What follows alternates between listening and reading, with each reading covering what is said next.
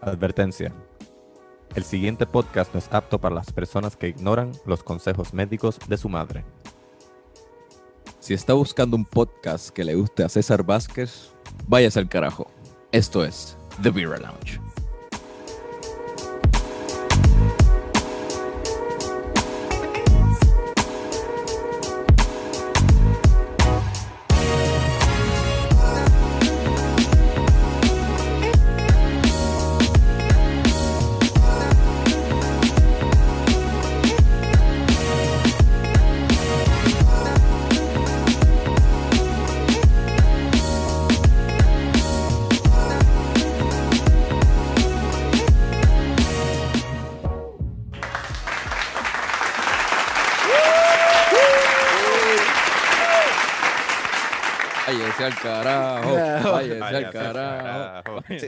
Sí, sí, sí, sí, sí, ¿Tú sí, crees que de verdad no le gusta Birra Lounge a Eh, César Vázquez? no, Pues claro que no. ¿Qué- No, ¿Cómo, cómo que va a ser? Ah, no va a haber nada, no va a haber nada mejor. Él no bebe, él no bebe alcohol y él no, la- él nada, no hace de cosas, verdad. digo, él- él- su vida es muy aburrida. Sí, sí, Diablo, de hecho, sí, juega básquet. Podemos ver que juega básquet de una manera profesional. Que tú te das cuenta que cuando lo empiezan a grabar, tú, tú dices, este tipo no ha cogido una bola en su vida. O sea, este tipo, Sí. Yo pienso que César, César veía el mundo tan acelerado que él dijo, diablo, espérate, tengo que, tengo que meterme en un puesto para que esta gente le bajen un poco. Esto está muy rápido, espérate. déjame". Lo Y se metió ahí a candidato a la gobernación para tratar de, de- de frenar de-. Tiene sentido, sí, porque son tan anti-cambio que... Mm. Sí, es como que no, no, no, vamos a quedarnos donde estamos. Mira, pero espérate, pero estamos tan rápido. No, él vio, él vio a Lúgaro tirarse, lanzarse y decir, Eh, y yo, yo decir puedo. que, que, Exacto. que ella apoya la prostitución, que se legalice la prostitución, que la, La marihuana. marihuana, la marihuana recreacional legal y todo ese tipo de cosas. Y él dijo, espérate, yo no puedo permitir esto. Sí, sí. No, Te quitó sobre- la camisa así con la S de Superman. De hecho, él lo más que quería era regañarla en persona, como ha tratado de hacer en los Exactamente. De hecho, se ha pegado un tiro en los dos pies. Además se dio cuenta que las mujeres estaban tomando demasiadas libertades en los medios Es- de es- comunicación. exacto, yo creo que es ponerlas eso. en cintura. sí, sí, sí. Yo creo, yo creo que esa es mi dirección más grande, pensar eso. Yo esa es mi dirección más grande. Es como que yo solamente voy porque, y cuando le preguntan por qué está aquí, bueno, si Lugaro está, ¿cómo que un hombre no va a poder? Yo puedo. Exacto. Hay una mujer aquí. Sí. ¿Quién dice que yo no puedo estar aquí? ¿Cuáles son sus requisitos?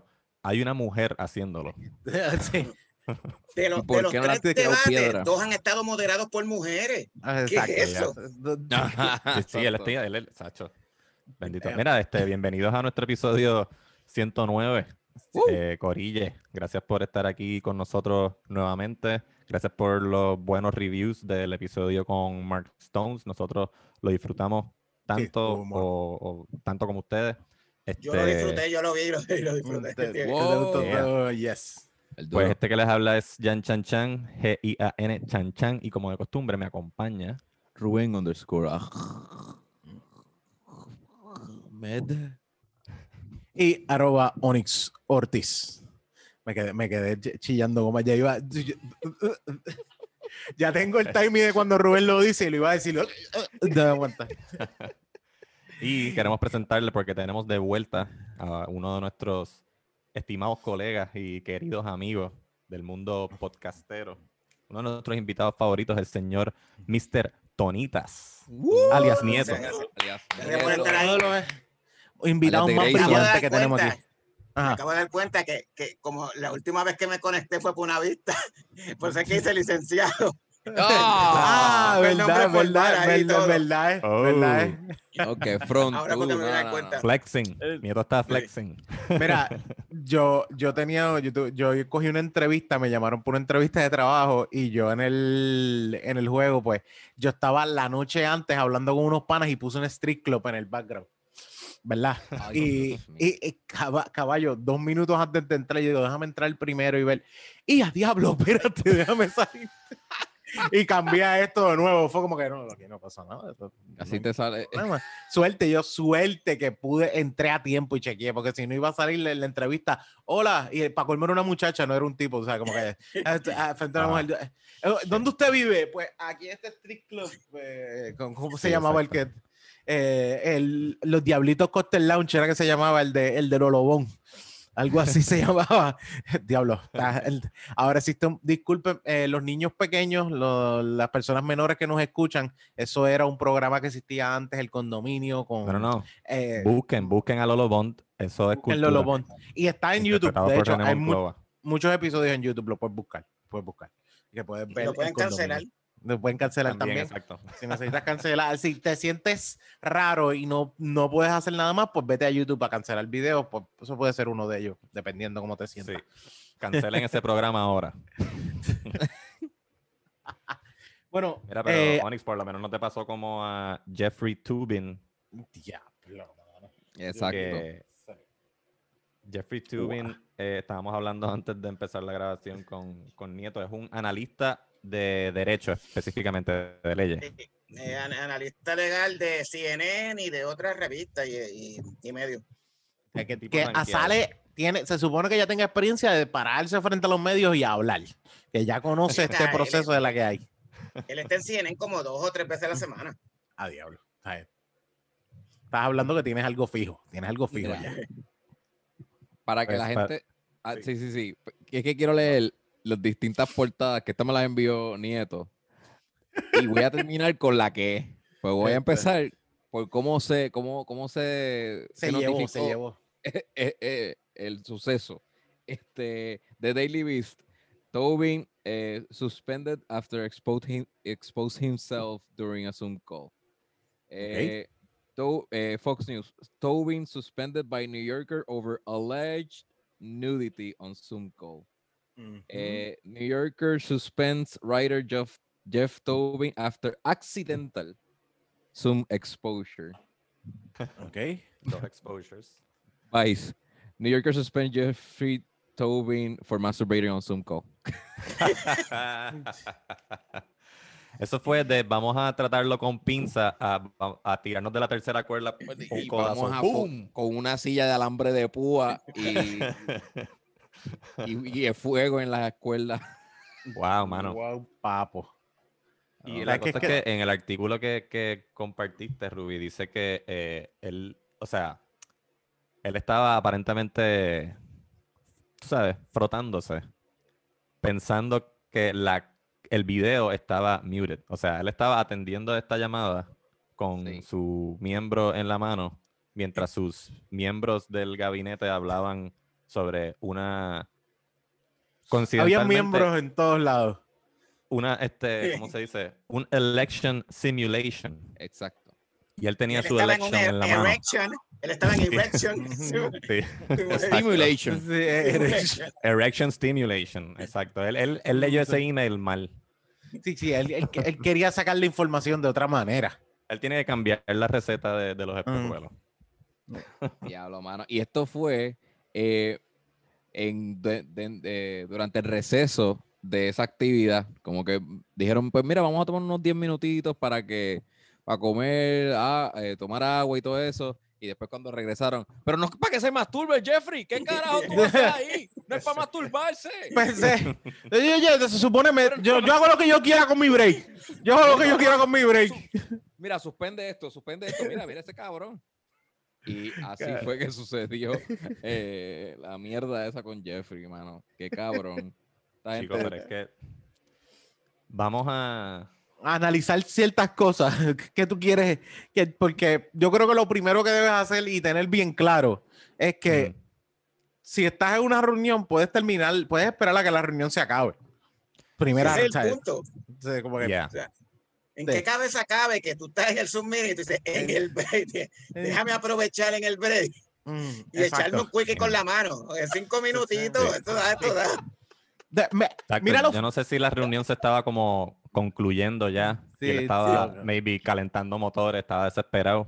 Mm. Pero... Ya, pero, toda dude, esta, yo me imagino, no vi el, gracias a Dios no he visto la llamada, pero me No. imagino que él tiene que estar, si está, tiene que estar bien vestido, o sea, con, con, con chaqueta o lo que sea, porque se supone que, pues, o sea, yo, él estaban, eh, estaban imitando creo que algo relacionado con el tribunal o algo así, así que de la cintura pasada, tiene que estar imitando. Qué clase. vestido. ya, che, mano. y Sí, y- segundo, mira, mira, brother, puedes hacer esto. Onyx acaba de salirse del frame de, de su computadora. Ya, re- resolviste el problema. Resolviste el problema si es lo que tú quieres hacer. Cabrón, no. mano. Oye, y después todo el mundo después se quedó mirando como que, "Mira, ¿y de- ¿y por quién se estaba? ¿Por ti? ¿Por, por, por, ti? ¿Por quién se estaba masturbando? ¿Por, por, por este se está... Sí, como que sí. ¿Quién es, quién es el target? ¿Quién- Sí, sí, como que Sí. es como que estuviésemos aquí. No, no tiene que haber sido, tiene que ser por Rubén o Nieto, ah, obligado. O sea, como que puesto yo- así, ¿no? Sí. Yo he visto Ya. que con esto del Zoom han, sur- han surgido un par de cosas, como por ejemplo en, Sí. en Florida ha- había una abogada que estaba, un, un abogado que, sepa, que estaba en una vista y estaba literalmente en calzoncillos, pero él se paró, cuando se dieron cuenta porque se paró, pues tenía la chaqueta y tenía todo, estaba en calzoncillos de, de la cintura para abajo. Y una abogada que estaba bajo la sábana, este, en la vista, estaba desde la computadora, pero se veía que estaba bajo la sábana. Y, le, y la juez le llamó la atención como que, o sea, ella no se paró ni de la cama, no estaba, o sea, era como que estaba en la cama por la sábana. que se le- Anda pa'l carajo. Postulando pero ahí esas son cosas a... más, esas son cosas más, este, o sea, es como Anda, que pues mal. me llamaste, yo, yo puedo bregar Yo- desde yo- aquí. Eh, Yo soy profesional, no te dejo de contestar. O sea, como que- Exactamente. De hecho, los, los- los titulares que leyó Rubén, este, los primeros se prestan para eso, para que sea como Sí, que ah, a lo mejor el tipo se, eh, se paró a Se buscar paró, agua y lo vieron y le vieron el huevo así como se le salió. se le salió una- Tú sabes, como que whoops. Sí, sí, sí. como que uno diga, como, bendito, eso le puede pasar a cualquiera. Exacto. Yo- yo una- sí. Yo una vez escuché un video de una Ah, clase su- susto, eh, susto. donde- donde una pe- Empezaste yo una vez y yo como que, ok, esto yo, se ah, yo- yo una vez me masturbé aquí con una clase. Episodio, episodio eh, 93. Yo creo que lo pueden apreciar en el sonido. Se escuchaba En los primeros episodios, pues, por la pandemia, el estrés, Tú y sabes. tú sabes. Sí, sí. Se me había acabado la cerveza del episodio, so. Había que hacer algo. había que hacer algo. Me voy a quedar seco. Y yo le pregunté a los muchachos, los muchachos estaban bien. Y yo como que, no, nosotros como que no, nunca, no, nunca hemos Fue dicho. consentido. ¿no? Sí, sí, no hay ningún problema. Sí, No, ¿tú que imaginas que- Yo vi un pregunte. video de un- una. Ajá. ¿Cuánto ¿Cómo tiempo es? el break? ¿Cuánto tiempo es el break? Cinco minutos. So, me da por una casqueta, ¿verdad? No, no hay problema. ¿Sí? ¿Te da? Ok, dale. No. Es como que no, sí. Cinco minutos no, no, no, no te da para eso, no, no creo. Eh, No, no, yo es que con, con, con dos minutos y medio, o un minuto y medio yo estoy ready. O sea, el tipo ahí como que no hay ningún problema. Esa es la peor, la peor parte, que lo más seguro que le habrían dicho, son dos minutos de break. Ok, me da. El tipo, el tipo dijo, me da. No, y, y que ellos como que no los tomen tan a mal, como que está bien, pues qué carajo, hazlo. Y cuando el tipo se para, sigue, se ve todavía en el background allí en el baño haciéndolo. Ah, man. fucking horrible. Pero había pasado que una pareja empezó a, a, a tener sexo ahí en medio del Zoom y no pusieron el mute. Y en la clase se estaba escuchando todos los fucking gemidos y, y orgasmos. En Porque era Argentina, la maestra ahora la que me estaba acuerdo, sexo. en Argentina salió un en bochinche. México. porque, porque estaban en una sesión, era para colmo, era como si fuera la legislatura de aquí, pero estaban por Zoom. Y hay un diputado de allá que alegadamente se creía que tenía la, tenía la, la cámara apagada, lo mismo que pasa. Y tenía a la, en lo que estaban en el break, tenía a la secretaria sentada en la falda y él Uh, mamándole la teta a la secretaria. Ya, Y eso explotó allí, están pidiendo hasta la renuncia, porque o sea, e- es como si fuera la sesión abierta, como el canal 12 aquí que pasa las sesiones de, de- de la Ajá. legislatura. Pues Ajá, allá era eso, lo que pasa es que ellos estaban con el confinamiento, estaban teniéndolo por Zoom, por Zoom pero estaba transmitiéndose a todo, a todo el Sí, sí. país. Básicamente es como si Wow. estuvieses allí mismo, pero está pasa pero lo que pasa es que está pasando en tu casa, pero es diablo. Exactamente. La excusa de él es que él es soltero, Ajá. Bueno, Claro. sí, bueno, sí, aunque, sí, aunque, porque- sea su, aunque sea su secretario.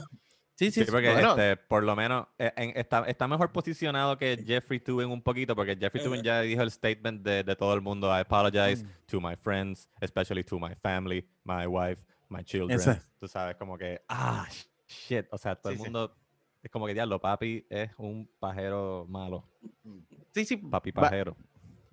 por lo menos la, la, pues, la única que se podía haber jodido en ese proceso era la secretaria, esa estaba casada, pero también al mismo tiempo es como que, eh. Eh, como que dile, quédate ready a lo que te, cuando esto se acabe, vamos para allá, tú sabes, te- quédate ready, mija. Pero no era, no era como que necesario. Pero ante todo esto, yo espero, yo no sé, yo, qui- me- eh, yo espero que se haya terminado, que le haya gustado y haya estado bien. Por lo menos para que tiene que haber, por lo menos para que tenga un poquito de como que solace en todo esto, como que o sea, un, un pequeño logro de, de lo que Ah, hizo. No, Zoom ha sacado los true colors de todo completamente. cabrones de No. esta vida.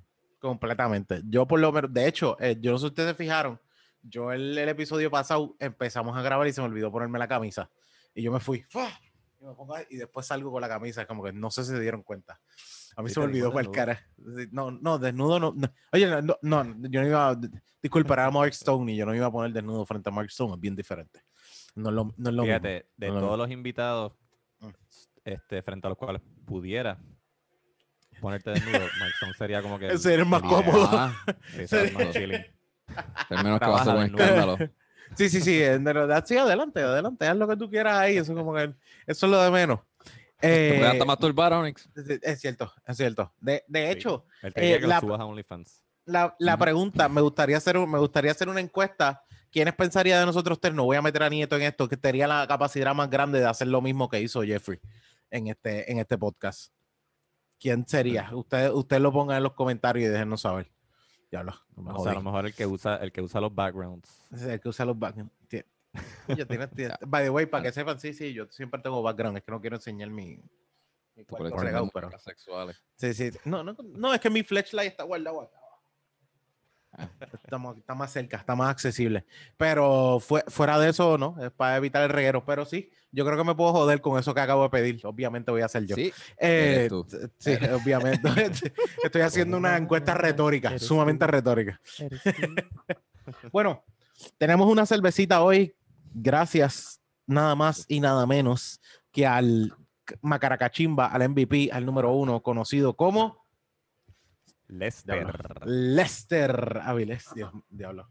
de, de Texas. Desde Texas tenemos la Texas. Fireman's. Fireman's. Yo pensé que era Fire. No entiendo, pero ok, está bien. Fireman, ¿verdad? Sí, pero eso plural está como medio raro, pero está bien, no hay problema. Pensé- Fireman. Le falta la- el apóstrofe a la S. apóstrofe. Yes, Sí, correcto. quizás el apóstrofe es lo que le falta, pero estamos Mira, ahí. Fireman's, Mira, Fireman's Nieto. 4, que diga, porque la cerveza se llama Fireman's y tiene un 4. Ah, for Firemans. ¿verdad? Ajá. Pero Por como no se supone que sea Fireman. For Fireman. Sí, se supone que sea Fireman, ¿no? Pero A lo mejor es slang de, de, de Texas. ¡Ah, Four Fireman! firemans. Four fireman. Digo, a menos que sea de los cuatro fantásticos y sea de, de, de la antorcha humana, Ah, Fire. y cuatro eso. firemans. Exacto, son cuatro torches. Ah, ya- ya, como que Oh. la- el- referencia de los cuatro fantásticos. Por eso. Pero, cuatro- pero no, no son cuatro hombres antorchas. Chicos, la, la cerveza se llama Cuatro Hombres Antorcha. Está bien, está bien. Tú ganaste, Jan. Te voy a dejar. Mano, eh, una blonde tiene 5.1. Eh, la serví y lo primero que pensé es súper clarita. Ah, Las blondes son claritas, pero yo siento que están más claritas de lo normal. No sé si ustedes están conmigo, ¿verdad que sí? eh, Eh, sí, estoy de es, acuerdo. es un poquito más dulzona que otras blondes, pensaría yo. ¿Encontraron un poquito más dulzona o soy yo? Ya encontré Hoppy. ¿Tú encontraste Hopi? Un poquito amarga.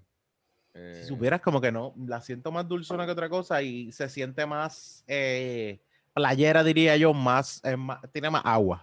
Ah, Hay otras, hay otras blondes que tienen un poquito más de cuerpo. Este el cuerpo se siente. mucha- yo Muchas mucha blonde. blonde ale durante Mm. la blonde ale de Boquerón durante esta pandemia. me Sube un poquito más el micrófono, Jan. Mm, escucha. Que Mm, ahora, Sí. ah, ah. eh, durante la pandemia yo he tomado mucho blonde ale de Boquerón. Ha sido Mm. como que la, la go-to durante todos Mm. estos meses. Y, y es bien Y- balanceada, sí. Y es- Buenísimo. o sea, no es que esta me parezca dulce, pero en comparación con la de Boquerón, sí la de Boquerón es más amarga, es más crisp. Más, exacto. Esta sí tira para algo como más dulzón. Yo la siento más, la siento más dulzona, la siento como que le falta un chispito de cuerpo, pero aún así eh, se siente más refrescante que otras, por, por esa cuestión de que el cuerpo no es tan fuerte.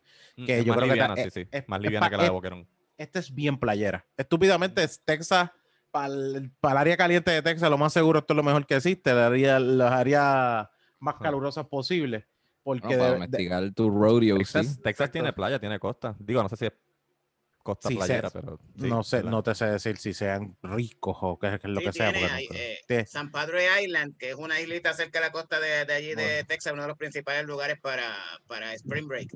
un Entonces, vieque, ah, kind of stuff. Algo así como un vieque. Eh, Algo o más parecido, chiquito. Ah, ok. Ok, por lo menos, por lo menos esta la encuentro, la encuentro muchísimo para la playa. Esto es para el calor, para dártela. Y sí, te puedo decir que un six pack se va fácil. Yo creo que sí. Uh, Sí, sí. Bueno, las blonde como que La- normal de la blonde, tú sabes. Sí, sí. Y, y es 5.1% de alcohol que Mm. está chilling. Tiene, tiene su tiene sus hopiness, pero la siento más dulzona que hoppy. El Sí, yo, yo aftertaste, estoy con Onyx. el aftertaste se queda ese, ese como que sabor dulzón, pero cuando te la das no sientes, no la sientes nada pesada, la, tien- ba- la sientes bastante liviana. Y yo creo que eso es lo que te hace ese, poder seguir probándola, porque como el aftertaste se queda y no se siente pesada, es una cerveza que es de repeat, una tras de otra. Sí, es más liviana. Mm. Este, yo sí, eh, quizás estoy mal acostumbrado a la blonde de Ocean Lab que se- tienen más notas frutales. Mm. Este, y por eso no me da el, el, el sabor así más dulce que, Te, te vas más por el espero menos- de una blonde. Sí, no, y Sí, también. tiene, tiene sentido porque este, si tu paladar está acostumbrado a la de Ocean, te va a pasar lo contrario a mí, que está co- que Sí, la sí. mía- el- mi paladar está acostumbrado a la de Boquerón. Exacto. Yo la encuentro dulzona, tú la encuentras más amarga, porque Yeah. Pues, son como dos, ex- dos extremos de la misma blonde ale. Pregunta que hago, Ruby, ¿tú, ¿tú desayunaste? Eh, sí. ¿Tú desayunaste? Jan, ¿tú desayunaste? Sí, Ok, ok, está bien. Era para ver si también eso era un. Yo dije, ah, lo más seguro Ruby no desayunó, nosotros desayunamos. También eso puede pasar, que es como que ese sabor que tienes ya del desayuno te puede cambiar un poquito el paladar a lo que te vayas a dar. So. Puede me ser un pensar. un grilled cheese. Mm. ¿Dónde- ¿Tú te, ¿Qué tú desayunaste, Jan? ¿Un revoltillo? revoltillo. Ah, pues a menos de que sea que nosotros tenemos el huevo en la boca y tú no. De esa manera, pues tú sabes. Puede ser Exacto. que Yo, nosotros. yo nosotros desayuné estemos- sushi para poder tomarme mi sabor. Caballo, la Sapporo es una confiable, confiable, confiable. Yo El no sé morning ustedes. roll. Sí. Morning Yo fui-. Yo la semana pasada la tenían, yo creo que en especial a 9.99, creo que fue que yo la compré en, Mm. en Supermax, el six pack. Y yo dije, pues espérate, cuando lo vi, lo cogí. Eh, que de por sí, y de güey, Mm. cuando Rubén me hace el acercamiento, yo dije, que él me dice, mira, tú quieres grabar, y yo, "Pues, puñeta, sí, porque cuando yo grabo con ustedes, eso es como una excusa para yo poder, para poder beberle a, la- de las 10 sin, sin- sin sentirme culpable. Sea, muy antes bien, del mediodía, es como que, Es y yo como que, neta, sí, sí. Te- te- Wow, Te voy a- Nosotros no, no sabemos lo que es esa sorpresa porque ya esta es parte de nuestra rutina. Pero Sí, sí, sí. Aunque tú sabes que el, el día que grabamos con Mark, que grabamos este sábado por la noche, pues porque Mark era, era cuando estaba disponible, lo, lo se, se sintió bien raro tener un sábado como que Sin beber hasta por la noche. Es que, cabrón, llegó, llegó a la una de la tarde y yo había hecho tantas cosas. Yo de repente dije, "Diablo, ya yo hice esta gestión, esta otra gestión. y, eh, qué, qué loco, esto es lo que uno hace los sábados por la mañana. Sí, la, la gente verdad. normal. Todo lo que se puede llegar a hacer a esta hora. wow. Y, y- y nada más, o sea, nada más son las una. Pero recuerda, no lo haces, no es por la cerveza, es por tu vagancia, no por Mm, el Ah, no, no, no, no, es el alcohol. No, no, no. no. Tiene nada que ver con el alcohol. no, no, no, porque que- de hecho tú puedes hacer la, la misma vagancia, la puedes tener con alcohol o sin alcohol. O sea, el- el- la misma productividad también la puedes tener con alcohol y sin alcohol. Eso Es es, que ya eso es algo sumamente normal. Las casas, quedan, muchas las casas cosas. quedan más limpias cuando, cuando se hace con alcohol en la sangre. Con alcohol en la sangre. Sí, lo, lo hice porque estaba bebiendo. Ah, ok, está bien, no hay problema. Ahí todo el mundo se va, como que, diablo, está bien, no hay problema. O sea, como que esta cuestión de como que, ah, diablo, él es negro, ten cuidado, déjalo, déjalo tranquilo.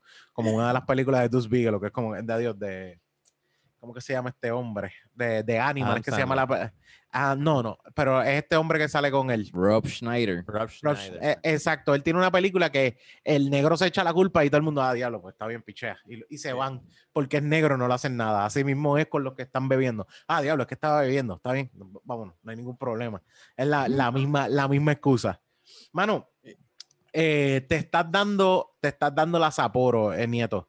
La Sapporo para mí fue una de las primeras. Yo todavía no sabía lo que era una, una cerveza craft ni nada por el estilo. Fue como que llegó a esto, esto, yo lo probé en un sitio de sushi y yo como, wow, espérate, esto es super fancy. El primer día que fui a comer sushi, de hecho, y la pruebo y digo, coño, esto es una cerveza y no sé qué tiene que cada vez que voy a comer sushi como que me da ese esas ganas de ese estilo de cerveza. Y hay veces que digo, mira, no tenemos sabor, pues no, no, no me, no me des ninguna cerveza, dame, Ah, dame un refresco. Y es por eso, porque quiero, me gusta la, la Sapporo con el sushi. Creo que es una tremenda combinación, o tal vez es la costumbre que ya yo tengo. Pero es No, si una no tienes cerveza. Sapporo, te paras y te vas, le dices. ¿Qué carajo es su esto? madre. ¿Qué es esto? ¿La tinta, la La- japonés? Ajá. Métan- Métanse el rollo por el culo, me voy. Y, ¿Qué es lo y te próximo que vas a ofrecer? ¿Una Reds? Yo no, pensaba que los japoneses eran una, una cultura de respeto. Ajá. Y, y el, y el tipo Es que te que está haciendo los rollos es más boricua porque no puede ser como. Eh, Eso te dice el mesero. Actually, el, el cocinero es boricua. Sí, sí. ¿Qué? ¿Cómo va a Estudió, ser? estudió en Nueva, estudió en Nueva York, pero es boricua. Ah, no, yo iba, yo iba a hacer el, el estudio de cocina en algún sitio en Bayamón, el tipo mala le mete. Ajá. Este- El maniquí vestido samurái en verdad es un jibarito. Este- este- Le- Le cambiamos el sombrero. Mm. Pues, te, te- te tengo que contar una historia después de eso, pero ah, me, me pasó una vez que eh, yo creo que vamos a dejarlo para Zoom. Va, digo, vamos a dejarlo para Patreon. Vamos a dejarlo para Patreon, una historita de, de un, de un sitio que yo fui a sushi. Y lo primero que dije, oh, son, no son chinos, o sea, no, no, Dios mío, no son orientales. No son asiáticos, no son orientales. Y, y dentro de mi mente fue como que esta comida no va a saber tan. Y efectivamente, estaba bien mierda. Esa es la del panda que no era panda. El- El panda El que no era pan. ¿Tú, que cuál tú tuviste dices? un, un cuadro que lo, como que lo. Ah, no, ese fue del restaurante mexicano, que eran, tenía Ah. unos cuadros de unos pandas. Y lo que hicieron Ajá. fue que le pusieron, le pintaron unos sombreros mexicanos y ya es un restaurante mexicano. Eso no fui yo, yo no me acuerdo, eso no fui yo. No, fue- No, no, no, no. eso, ha hecho estuvo bien gracioso.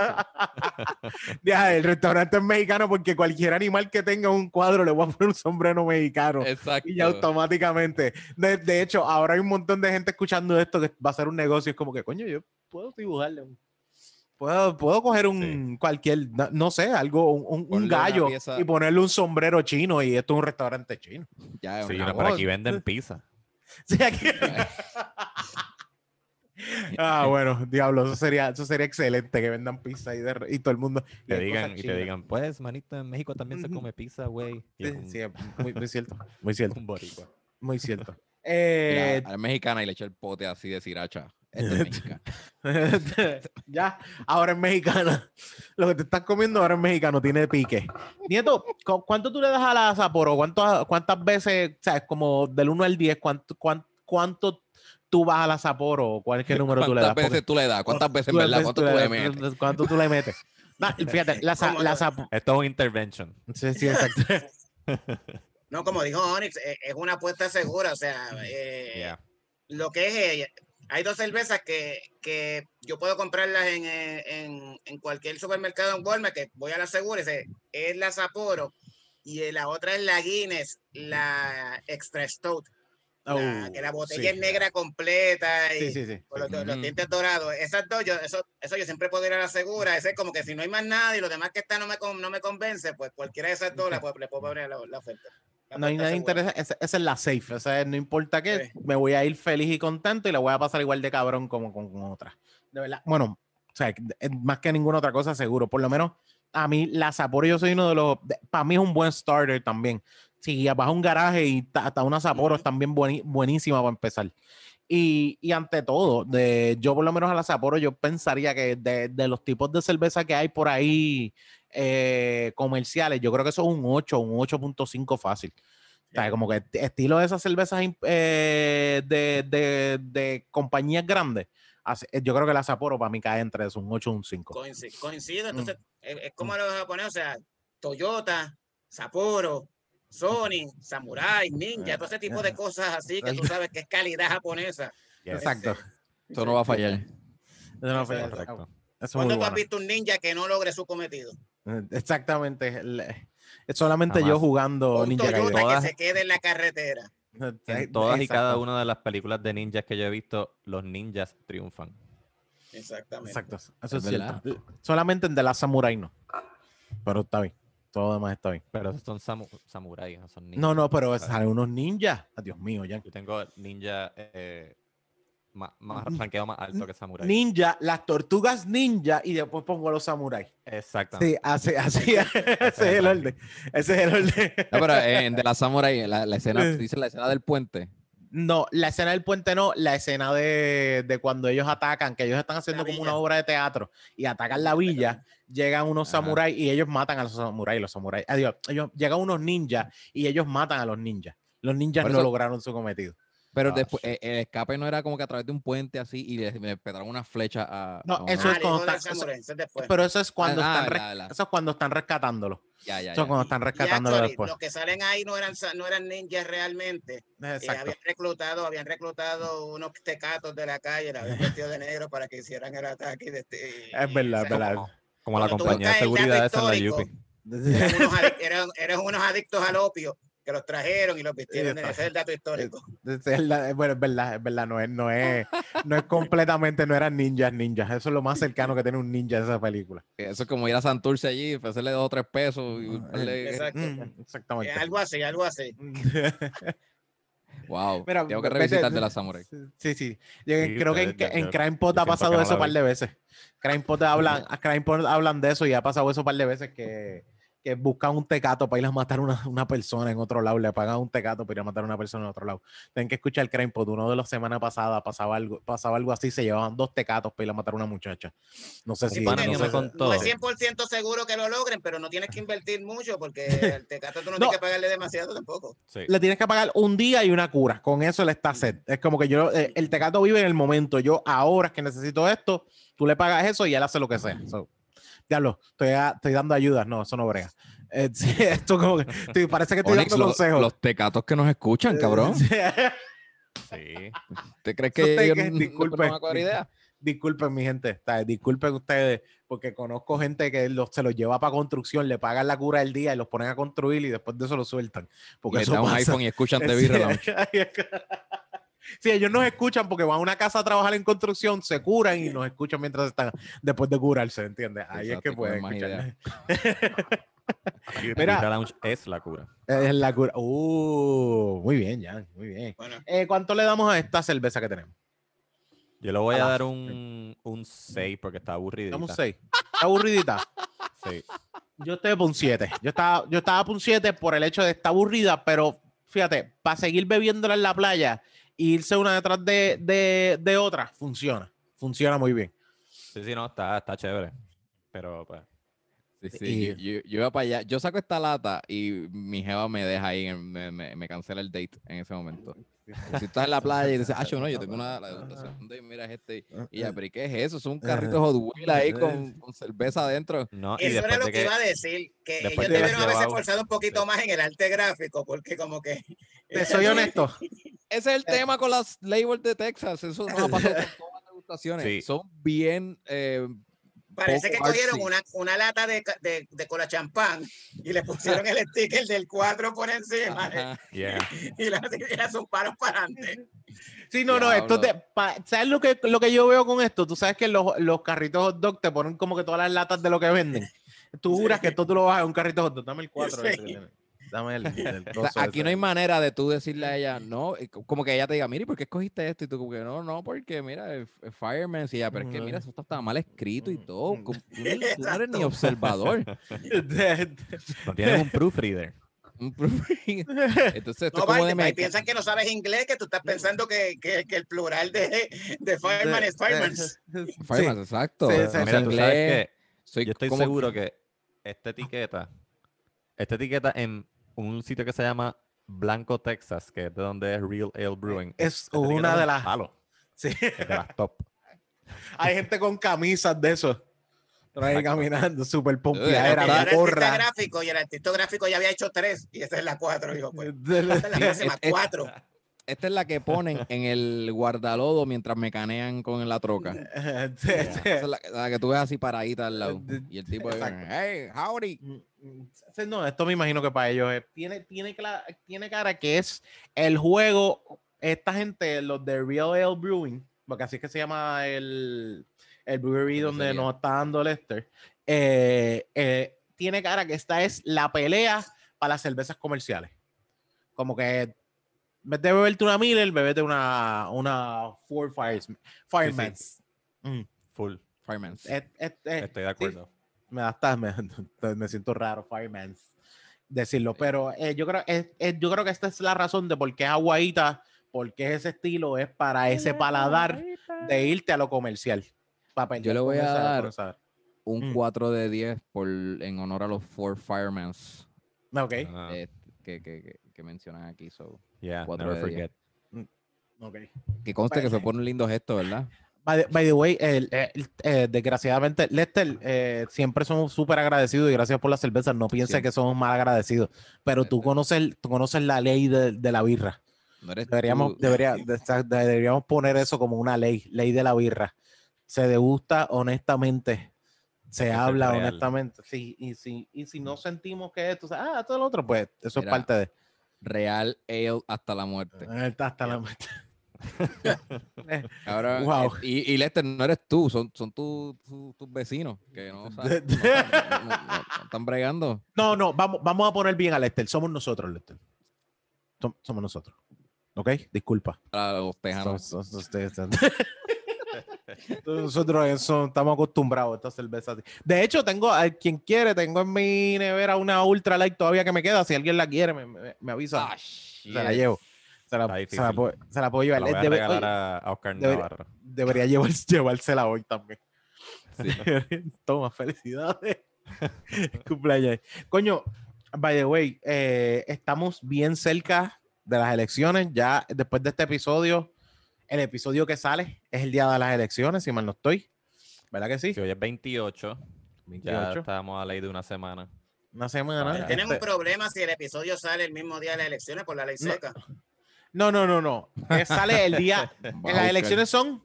Las elecciones son el 3, ¿verdad? Sí. Es martes, sale- usted sale el martes. Usted sale el Esa- martes. No, no, nosotros Miércoles, salimos el miércoles. miércoles. So, Ah, nosotros salimos bien. ah, todavía. Este es el último. Después, la otra semana que cumplimos el segundo aniversario, estamos después de las elecciones. De, de- de esa manera. Y de verdad, eh, yo no, no sé. Yo no sé cuál encuesta creerle, no sé a cuál de estas cosas creerle. Yo no sé cómo nieto tú ves que está esto. Me imagino que está más cerrado que el DH o está Quería- súper al garete. Yo quería hacer una pregunta está. sobre, Dale. sobre lo que estaban haciendo Jeffrey Tubin, no este con su mano, sino este en la, en la reunión, Hmm. que estaban, que hablan de que está haciendo una simulación de las elecciones. ¿Tú sabes cómo, cómo es que funciona eso? Realmente no sé, o sea, eh, eso Ok. era un proyecto de The New Yorker y yo creo que ni al final ni siquiera se pudo tirar. Yo no he puesto este revolú porque me puse a buscar a ver qué había pasado y no vi nada bajo, bajo The New Yorker, a menos que salga, que esté publicado para después, pero estaba tratando de buscar la- lo que había causado la controversia, el evento, y no lo pude encontrar. No sé si fue que no lo tiraron o si lo, lo van a tirar más adelante. Este, que ahí no te sabría decir qué tipo de elección, porque también leí que es que él, él, él interpretaba algo que tenía que ver como con, con el tribunal o con la, o con la, con la corte. Ese era el papel, el rol de él. No entendí muy bien qué era lo que ellos estaban tratando de lograr con la simulación. A menos que sea algo relacionado con los, los, los, los posibles líos judiciales que van a haber tras las elecciones o en, en el, en el periodo post-eleccionario en Estados Unidos, que yo sé que van a haber muchas controversias que van a terminar en, los- en los tribunales, Sí. a menos que sea en esa línea. Damn. Como, como cuál es controversia. Bueno, este, yo llevo tiempo en mi podcast diciendo que va a haber un- van a haber ciertas controversias. Primero que nada, normalmente en Estados Unidos, la misma noche en que, en que eh, de las elecciones, por lo general ya se sabe quién ganó. Exacto, por, La porque mayoría- esta vez la- hay tanto voto, ¿verdad? Eh, por, por. Exacto. No, no tanto eso. Es que la Mm. mayoría de los expertos dicen que este año no va a ser así porque el volumen de votos por correo va a ser demasiado, demasiado, demasiado, o sea, no es algo normal. Es casi un incremento casi del 100% o más de lo que se vota tradicionalmente por correo versus lo que se está votando este año, obviamente por lo de la pandemia. La pandemia. En- entonces, no vas a tener los resultados, probablemente no tengas esos resultados porque esos votos por correo casi nunca se votan, se logran contabilizar el mismo día. Ok. Eh, y todo depende de los estados. Porque Creo que duran cuánto, pueden llegar a durar cuánto, una semana estaban hablando, creo que escuché un momento así, que casi puede así. durar una semana. Que eh, las elecciones son el 3 y hasta la semana después no puedes celebrar nada porque todavía no vas a saber. Algo así, porque también es que los, los votos tienen que tener una fecha límite y eso depende de cada estado. De un deadline que el- cuando tú lo envías por correo tiene que tener el sello de que el matasello del correo de que se envió. eh, no es algo uniforme, o sea, hay, hay estados, cada estado tiene diferente. En. Estados Unidos eso es así, al igual que en Estados Unidos, ni siquiera es por estado. En Florida, cada county cuenta los votos diferentes de diferentes formas. Eso fue uno de los líos que hubo en el 2018 en Florida cuando estaban eh, tratando de votar para, para saber quién iba a ganar para gobernador, que terminó ganando de Santis. Y hubo un escándalo porque cada county tiene un, es- un- es como si tuvieras una comisión eh, estatal de elecciones, pero para cada county. Se tienen sus Ah, propias diablo. reglas. Tienen sus propias reglas cada uno, o sea que no es algo uniforme, pues, ni siquiera para todo el estado. Por lo menos en Florida. En otros estados puede ser que haya una regla uniforme para todo el estado, pero de nuevo, es, es depende del estado. Y ¿Soy yo entonces- eso, eso es antidemocrático? ¿Tú no Es que Estados Unidos es así, los estados cada quien tiene, toma mucha libertad y los counties también. O sea, hay gente que puede decir que, que el colegio electoral es antidemocrático porque realmente las elecciones no las gana el que más votos saca, sino el que más electores, según el colegio electoral, eh, saca, consigue. Este, ya vimos, Hillary el sacó pasado. casi, Sí, exacto. ¿Cuánto? ¿Un millón dos más? ¿Algo así era? no, dos No, dos millones y pico. no. Dos millones y pico Dos más. millones y pico más, casi tres millones más que, que Trump. Y Sí, sí, en el ba- 2000 básicamente lo es, una encuesta es en Instagram y las elecciones la decide otra gente, ¿sabes? Porque esto no es como que hello. Si, si yo, si el voto popular gana, ¿por qué no vas a ganar? De, eh, no es como que hay un punto que no es lógico. Y yo entiendo que esto es para el, el proceso democrático de que no se vaya el peso por un solo lado, que haya una, una buena división de tanto demócratas como eh, republicanos. Y, es- y esa era la mentalidad de, de los No, padres y- fundadores Y- de, y de más, a- más Estados Unidos. en el momento, en el momento en el que, que se aprueba la enmienda 19, si no me equivoco, que es la que, que es la que establece el colegio electoral. Lo que pasaba es que en aquella época, pues, habían los estados estaban, o sea, era el siglo X, finales del siglo XVII, comienzo del XVIII. eh, no había mucha transportación, se tenían los estados, pero, o sea, el voto se hace un poquito complejo, tú poder votar todo en un mismo día en un país tan grande. En otros países no se daba porque la mayoría de los países para aquella época no tenían elecciones porque era, tenían monarquía y punto. Sí, sí. Entonces, ellos estaban pensando en aquel momento, muchos de lo que pensaron es que les daba miedo eh, o que estaban tratando de prevenir que los estados más grandes que tenían más población fueran los que controlaran la elección.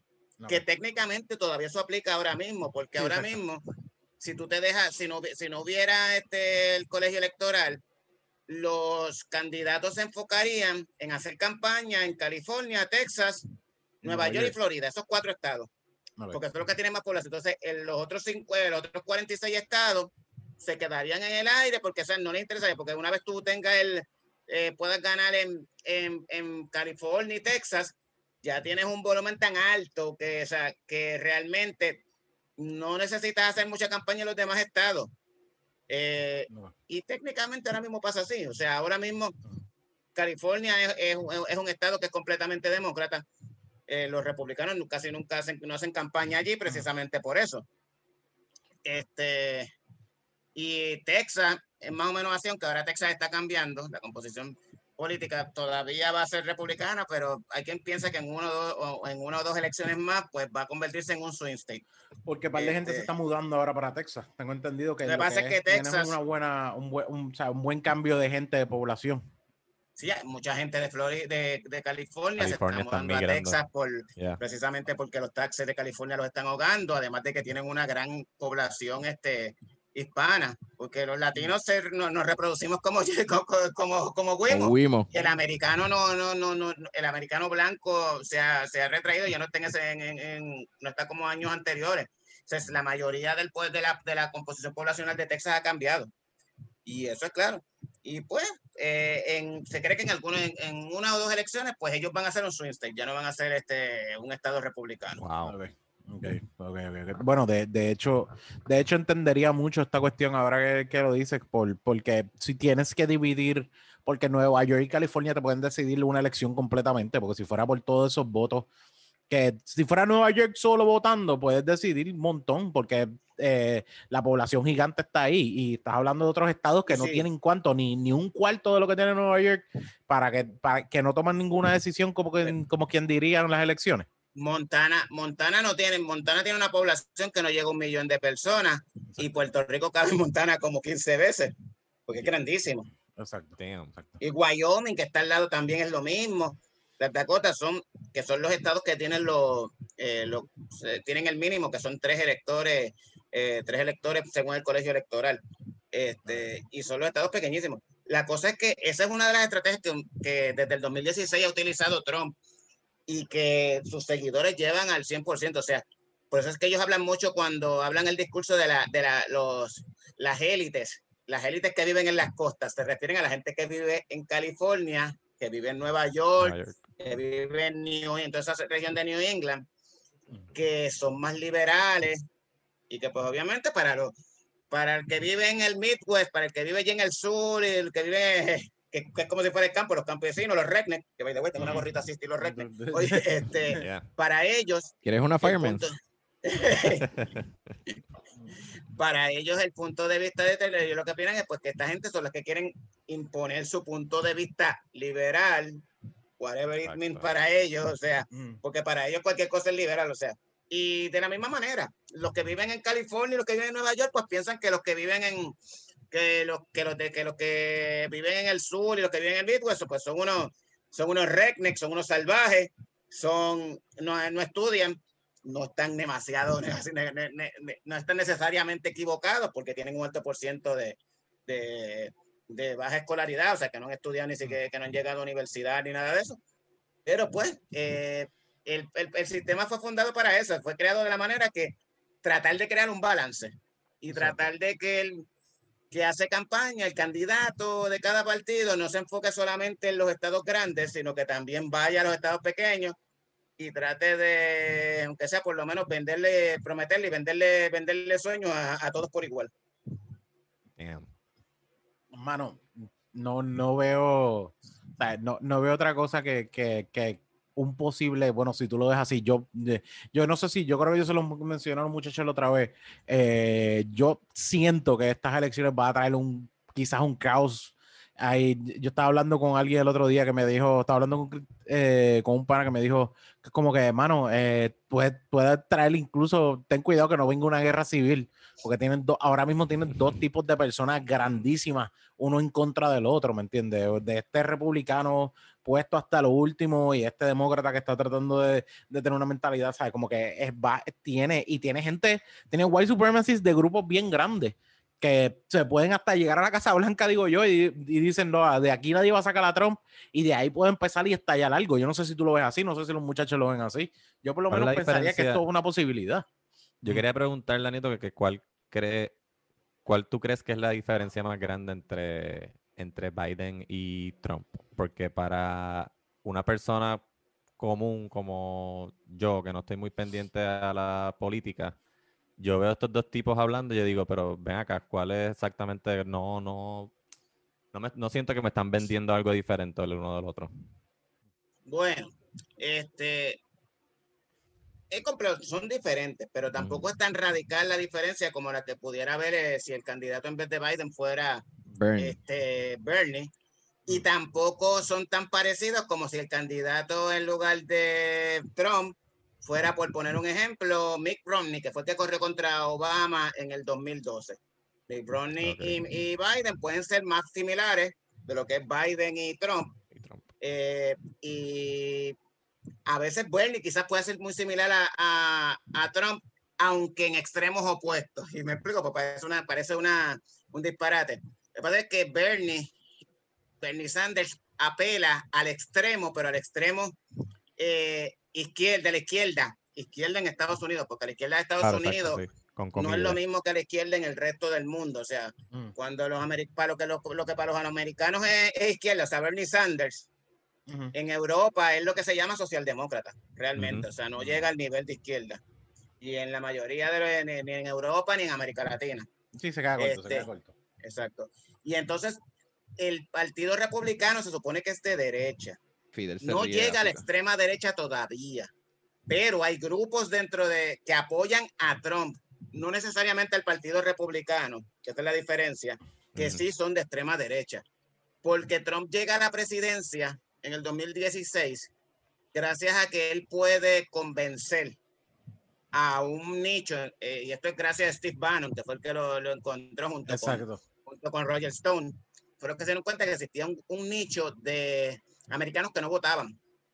Eh, o a veces incluso si votaban, votaban lo que se llama el, eh, Libertarians, que es un partido también, lo que pasa es que eso allí en Estados Unidos no, no es un partido, no es uno de los partidos grandes, que los. Libertarians pues ti- tienen unos ideales más, eh, en ciertas cosas son parecidos a, los- a los republicanos, en que quiero poca intervención del gobierno, ninguna intervención del gobierno, taxes bajos y todo eso, pero en otras cosas son como los demócratas en que quieren ciertas libertades, no, el gobierno no me puede obligar a nada, yo si yo no quiero, no uso vacunas, quiero, eh, puedo tener mis armas, todo eso, es más extremo. Pero también había un grupo que no votaba y ese fue el grupo que logró reclutar y eran los que a veces pueden llamarse como lo que se llaman los rednecks, son un grupo que no son educados, por, por- por lo general ese demográfico es el de varones blancos que sin educación universitaria, este, y él los movió y esa era gente que no estaban de, ellos no estaban de acuerdo con el Partido Republicano, porque ellos consideraban que el Partido Republicano era el establishment. Ujú. Entonces, ellos con este, con, con este discurso de Trump anti-establishment, que decía que eh, él iba a drain the swamp, que técnicamente al final no lo hizo, Sí. pero Ujú. les vendió esa idea de que el swamp se refiere a todo el establishment que está en Washington, D.C., que es el que toma las decisiones y el que decide que sus intereses son intereses económicos más que ideológicos, es lo que ellos venden es lo que él vendió, pues él logró que esa gente se animaran a votar. Técnicamente, esa gente, esos son los que originalmente son los que los verdaderos magas. Técnicamente, esa gente poco a poco fue cambiando y ahora él se ha quedado con el Partido Republicano. Parte del Partido Republicano eh, transicionó y evolucionó y se convirtió en esto. Y los que eran republicanos más conservadores, que yo digo, o sea, los más, como yo les llamo, los que no son loquitos, Hmm. algunos pues se han quedado dentro del partido y otros se han convertido en lo que le llaman Never Trumpers. Los Never Trumpers son los republicanos, los conservadores que en el 2016 y ahora en el 2020 siempre han estado en contra de Trump porque entienden que él no cumple con, no lleva los valores conservadores o los valores republicanos. Y pues en esa medida, pues eh, la diferencia entre Trump y Biden es que Trump tiene este grupo de radicales, o sea, magas, y esto es algo ya lo que se llama populismo, que no es ni siquiera porque ellos no están ahí ni porque la ideología de Trump sea conservadora, ni porque la ideología de Trump sea afín necesariamente con los valores republicanos, con las ideas republicanas. Ellos están ahí por seguir a Trump. Eh, y eso es una de las características clásicas del populismo, que es lo que se llama el culto al líder. Y eso lo podemos ver en todos los, en todos los, en muchos de los fanáticos de Trump. Y es algo que Trump estimula. Él estimula mucho la idea de resaltar su imagen. Y a él no le importa sacrificar el partido siempre y cuando, y hasta pues ataca a los, ataca a los miembros del partido que no estén de acuerdo con él. Eh, porque él básicamente es la imagen, es Trump en primer lugar, Trump primero, Trump segundo y Trump tercero. Que eso es lo que me hace Sí, sí. pensar a mí, que, el, que lo que la idea de que él le dio supuestamente coronavirus, para mí es un, ¿sabes? Para mí es un embuste, es el hecho de él, de él decir que él es fuerte y él es único y él es inmune a todo y, y es el- la, la, la jodienda humana. Fíjate, al- ahí, ahí yo difiero al revés. Cuando mucha gente pensaba que eso era falso, yo sabía Mm. que era cierto, por varias razones. o sea, porque la imagen que él proyecta, al él enfermarse, tuvo que cambiar el discurso cuando él se enfermó. Porque el discurso era antes que esto no me hacía nada, este, que yo no tenía que usar nada para eso y esto iba a pasar. Y en el momento en que él le da eh, y lo llevan para eso, lo tienen que llevar para el hospital, que es peor, o sea, porque no es que le dio y dio positivo, sino que dio positivo y te tuvieron que llevar para el hospital. Y cuando te tienen que llevar para el hospital, realmente hay que tener en cuenta que la Casa Blanca es casi un hospital. O sea, cuando ya lo llevan a él para el hospital, es porque la situación ya está bastante no es que estaba en coma porque él se fue caminando, pero Mm. eh, como médico, el médico del presidente se no va a dejar que, que él se te, que, que él se te caiga en coma para entonces llevártelo. O sea, pues tienes que tú deberes salvarle la vida. Estás hablando de un hombre de más de 70 años, que es como que cualquier emergencia tienes que moverlo rápido. Exacto. Y para convencerlo, pues obviamente para tú convencerlo también que él salga, porque el llevarlo al hospital para él es un signo de debilidad dentro de todo. Mm. Y el estar en el hospital para él es un signo de debilidad.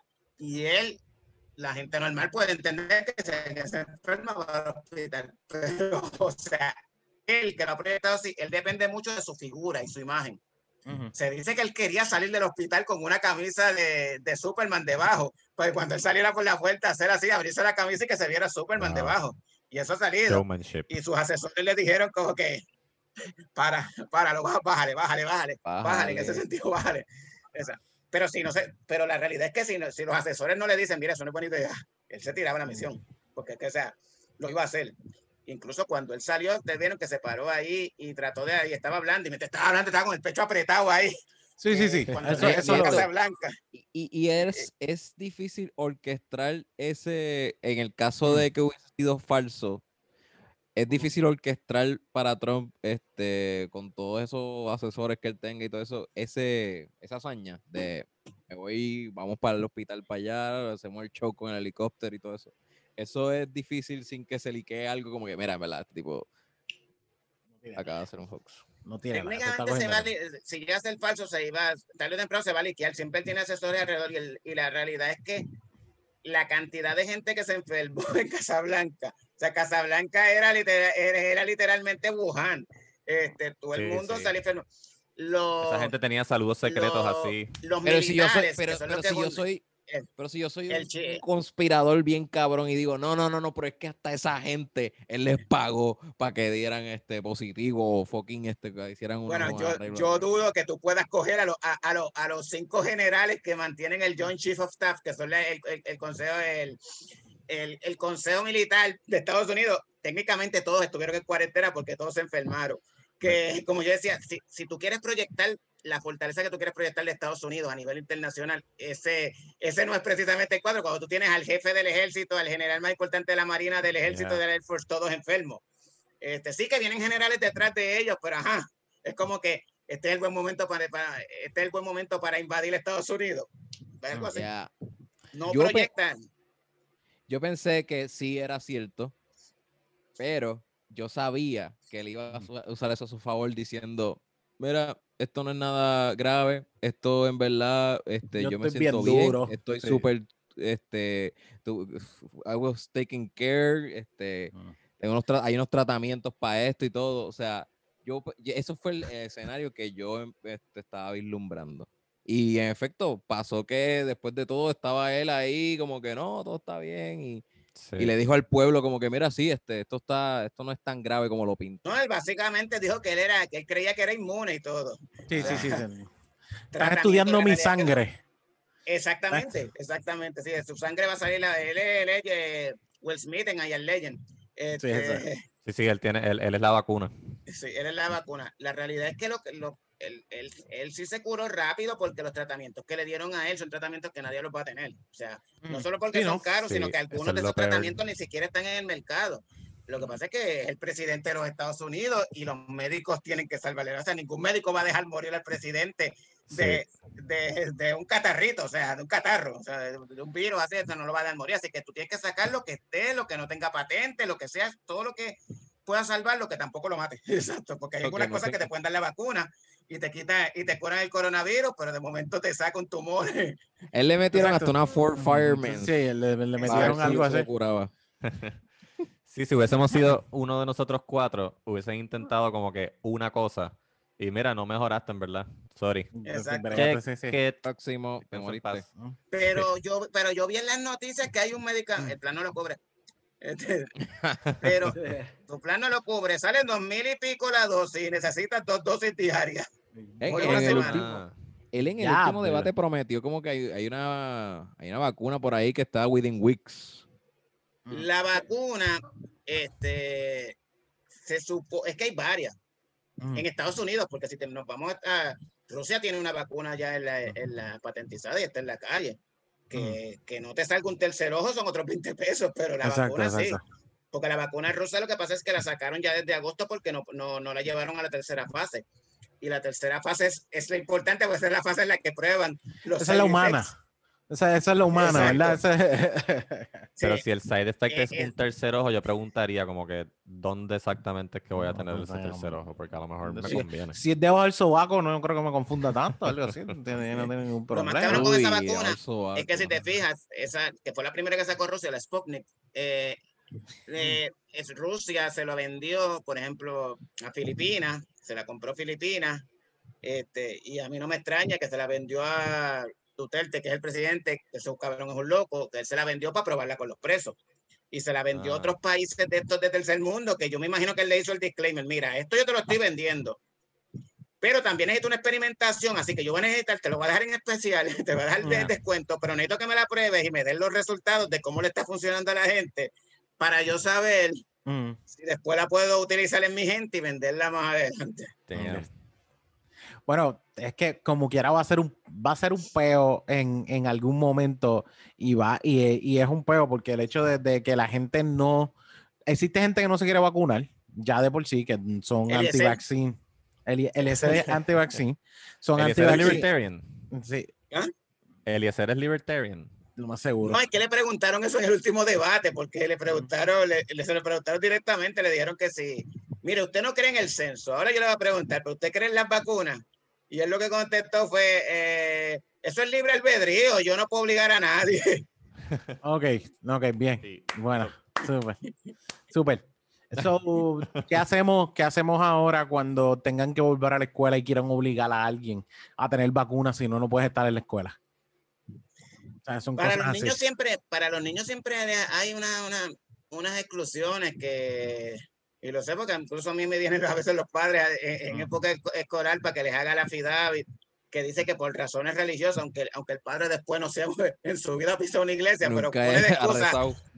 Ajá, pone de excusa, ¿no? Que por razones religiosas. Lo que pasa es que ahora cuando tú pides- pones esa razón, tienes que pedir, tienes que buscar una certificación del, del ministro, del pastor, para ver Uh. que sea ver- para ver si es verdad que es por razones religiosas. Una, una amiga, una amiga mía pudo trabajar en una escuela que era súper religiosa porque supuestamente se mantenía yendo a la iglesia, aunque no fuera la misma iglesia de la escuela, pero ya cuando se dio cuenta que no, le dijeron, mira, pero necesito una excusa directa escrita de, de tu, de tu sacerdote y ella como que, ah, fuck, ok, necesito Sí, una sí. escuela nueva.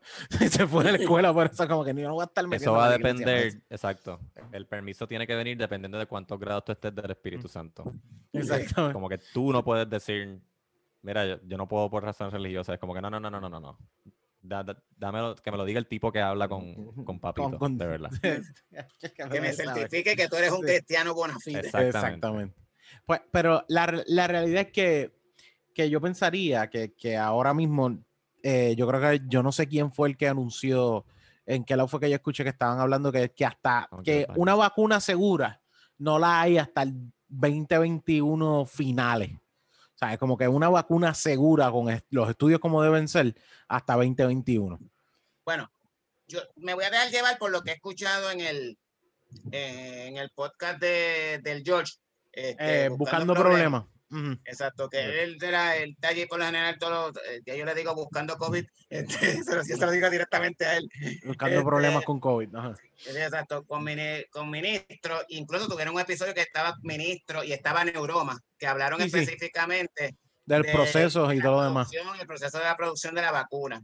Exacto. Según lo que he escuchado, este, probablemente para finales de este año ya esté patentizada, ya Ok. ready patentizada.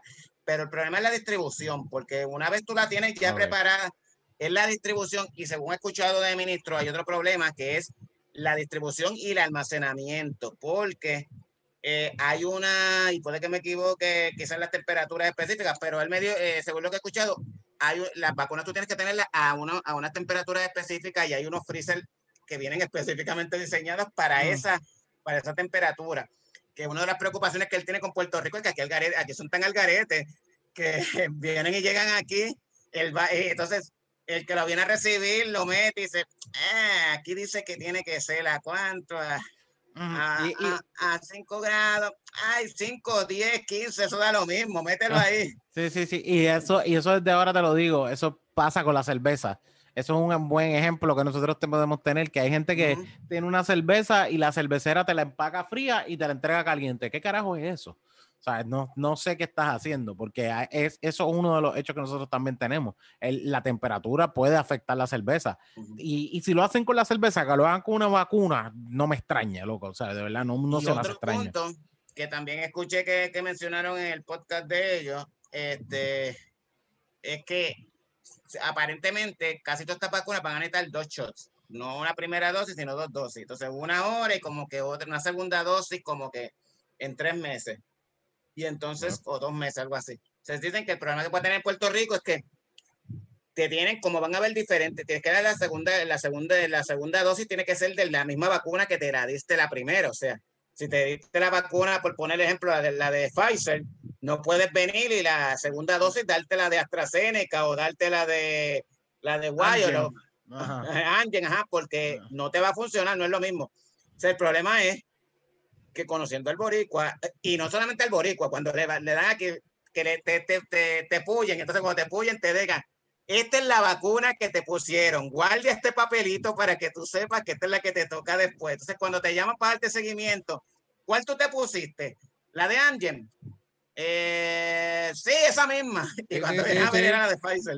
Sí. Ajá. Claro, Esa- claro, Y entonces ese es el problema. Y termina También, con el ojo en el culo.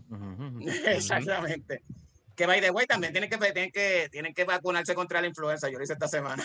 Da- Está, Oh, a Walgreens. sí. No, porque la tía bien cara, porque yo tengo. Yo soy, yo soy abogado, pero- soy Ah. abogado pobre. Este, en Coco, Coco fueron, en Coco por 19.99. Anuncio, anuncio pagado. A ver si me dan un descuento en Coco. Ah, Eh, co- sí, co- coge- sin coge- plan. coge planes.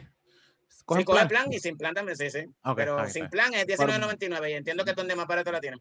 20 pesos está bueno por, con sin plan. Sí. Está buenísimo. Eh, de hecho, ajá, tú ibas a preguntar. Yo, yo fui a Walgreens esta semana. ¿Y te vacunaste? Ajá. No. Eh, Ah. sí, es que estamos teniendo problemas con el plan tuyo. Sí, sí, tienes que ir a otro Walgreens. Eh, Mata un bicho. Se acabó así mismo. Es que específicamente tu plan, el que tú tienes, está- En estamos esta teniendo farmacia. problemas. En, este- esta este. farmacia tienes que ir a otro Walgreens. Y tú como que, ¿cómo que? Y yo como que, yo le pregunto, "Pero, ¿y cómo es esa lógica? No, no, no sé, que aquí, aquí no está funcionando. Y yo digo, "Ok, si tú no me quieres atender, dímelo. Yo me largo para la mierda.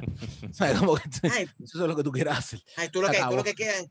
¿Sabes cuánto tiempo me coge a mí ponerte una vacuna y bregar con eso? Mira, no, mejor no. Mira, eso es como lo- la, la- la- la burocracia en la UP. Yo recuerdo eh, un pana que se transfirió de un recinto a otro y estaba a punto de graduarse y de repente le dijeron, no, es que te faltan unos créditos. Y el esos créditos me los convalidaron de, de Humacao, por ejemplo. No me acuerdo dónde había estudiado. Y él, no, no, es que no están, no están aquí, no están convalidados, qué sé yo, no están contabilizados o whatever. Y yo, pero es imposible, le dijo mil cosas y la señora lo que dijo fue, déjame chequear bien. Oh my God. Regresó y le dijo, mira, sí, esos 12 créditos sí fueron con- convalidados.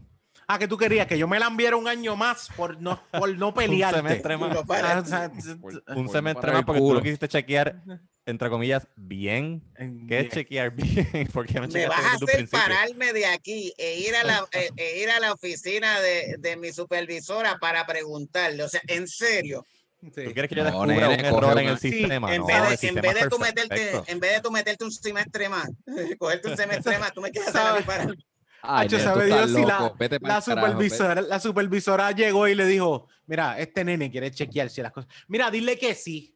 Dile que sí. no La supervisora dijo, yo no me voy a parar. Dile que que, se sí. gradúe, se vaya para el Se carajo. gradúe, que- se larga a la mierda. Ese tipo está aquí todas las semanas haciendo la misma odia pregunta que se llama un bicho. Dile que sí. Después- Dale, Y se después, acabó. y después se va a Facebook a poner la- el nombre tuyo y el mío allí a pelear de que no le quieren ayudar. Exacto. Exacto. Ah, olvídate de eso, dile que sí, dile que sí. Dile que pelea. Pues, Yo este tenía- sí no- yo tenía una educación que cada vez que yo llegaba siempre bien temprano, pasar la fila bien temprano para cualquier cosa, y la que dirigía esa área de, de matrículas y whatever, todo esto, toda el área académica de ese lado, ella llegaba y entraba y cruzaba el pasillo y rápido tú la veías hacer. Cabrón, ¿sabes? Como que yo no estoy ni disimulando para que todo el mundo que esté al frente mío lo fucking vea. Y ella así mismo lo hacía para que todo el mundo la viera.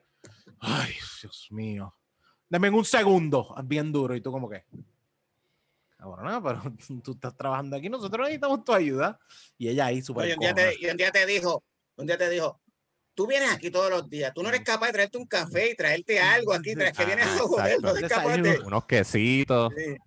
Eh, No, no, no. Saludos. Yo no sé quién es, no sé ni cómo se llamaba, pero eh, la señora esa de educación, que Dios la bendiga. Eh, Nene, mira, muchacho, para que tú aprendas aquí, tú no vas a lograr nada si tú no traes, ah, si no traes desayuno, no traes café o lo que sea. Pues tú te crees que con la mierda que me pagan aquí, yo tengo que servirlos a ustedes, servir al público. exactamente. Exactamente. Oye, hablando de mierdas que Yo te voy, paga a la dar gente. 12 créditos, te voy a dar 12 créditos de educación ahora mismo con lo que te voy a decir, papá. Tú apareces en toda oficina con donas y café. Mira, eso funciona, eso, eso funciona, me, me funciona, me funcionó en el CRIM. En el CRIM yo tenía literalmente un crical de un cliente en el CRIM.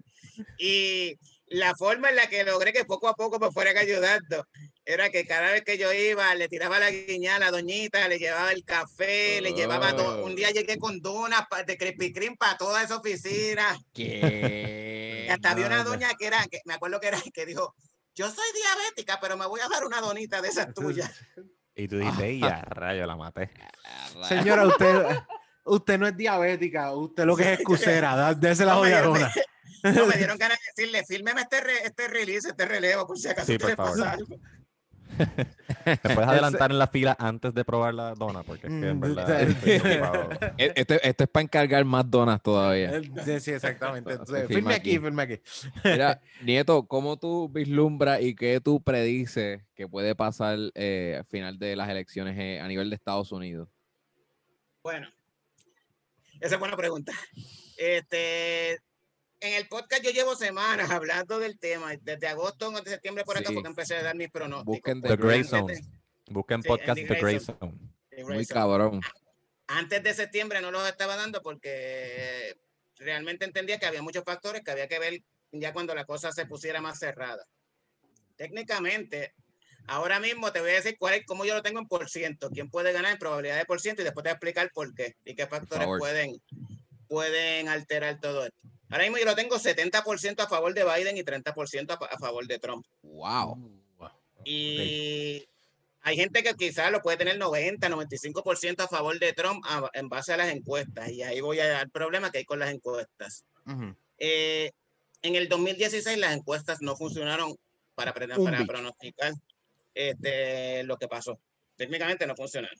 Las encuestas tienen un serio problema cuando ustedes vean, les voy a dar un tip, cuando ustedes vean encuestas que son a nivel nacional, siempre Biden va a salir primero, o sea, se supone que Biden siempre va a salir primero, porque en todo momento Trump no espera ganar. La encuesta nacional significa el voto popular. Y Exacto. Trump no espera ganar bajo el voto popular. No ganó en el 2016, ya, ya lo dijimos aquí, él perdió por 2.7, 2.8, casi 3 millones versus Hillary. Y siempre Ah, el voto popular va a reflejar una amplia ventaja para, para Biden.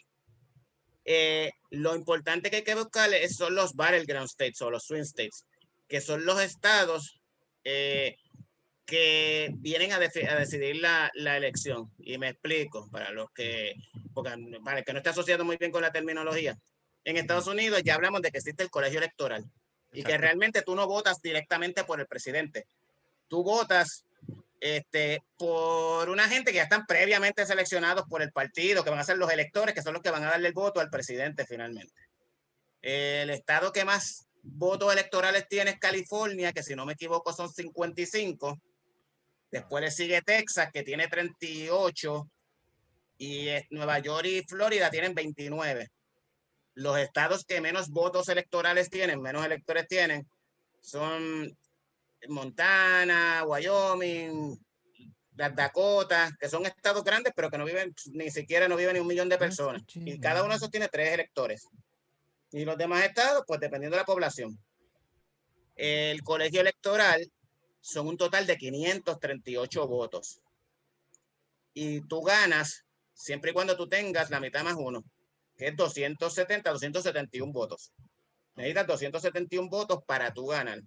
Que tú tienes que ir jugando, yo gano ta- tal estado, me da tantos votos, porque cuando tú pones la mayoría de los estados, en 48 de los 50 estados, el que gana se lleva todo. O sea, si yo gano si Ah, Trump ga- gana ganó el estado. Cuando dicen ganó Florida, ganó Nueva York, ganó esto. Ah, Exactamente, por poner un ejemplo, Florida, que se supone que va a estar disputado, bien, bien cerrado, son 29 votos.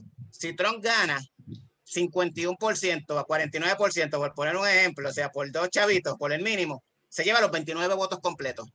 No se divide proporcionalmente. Por lo tanto, el que gana, winner takes all. wow. Solamente hay dos estados que son Nebraska y Maine, que son bien chiquitos, o sea, que son bien pocos votos, que ahí es proporcionalmente eh, a, a los votos que, a, a- a cómo lleguen los ambos candidatos. No es, no es un voto, no se lleva todo el estado. Sí, que esta es la razón por la cual Trump ganó. O sea, completamente. Exactamente, exactamente. Porque Trump ganó en muchos estados cerrados. Cerrado. Por lo tanto, pero se lleva todo el, por ciento. Hay estados que son tradicionalmente votan de una manera específica. Por ejemplo, California lleva desde el 80, yo creo que es, que vota siempre demócrata.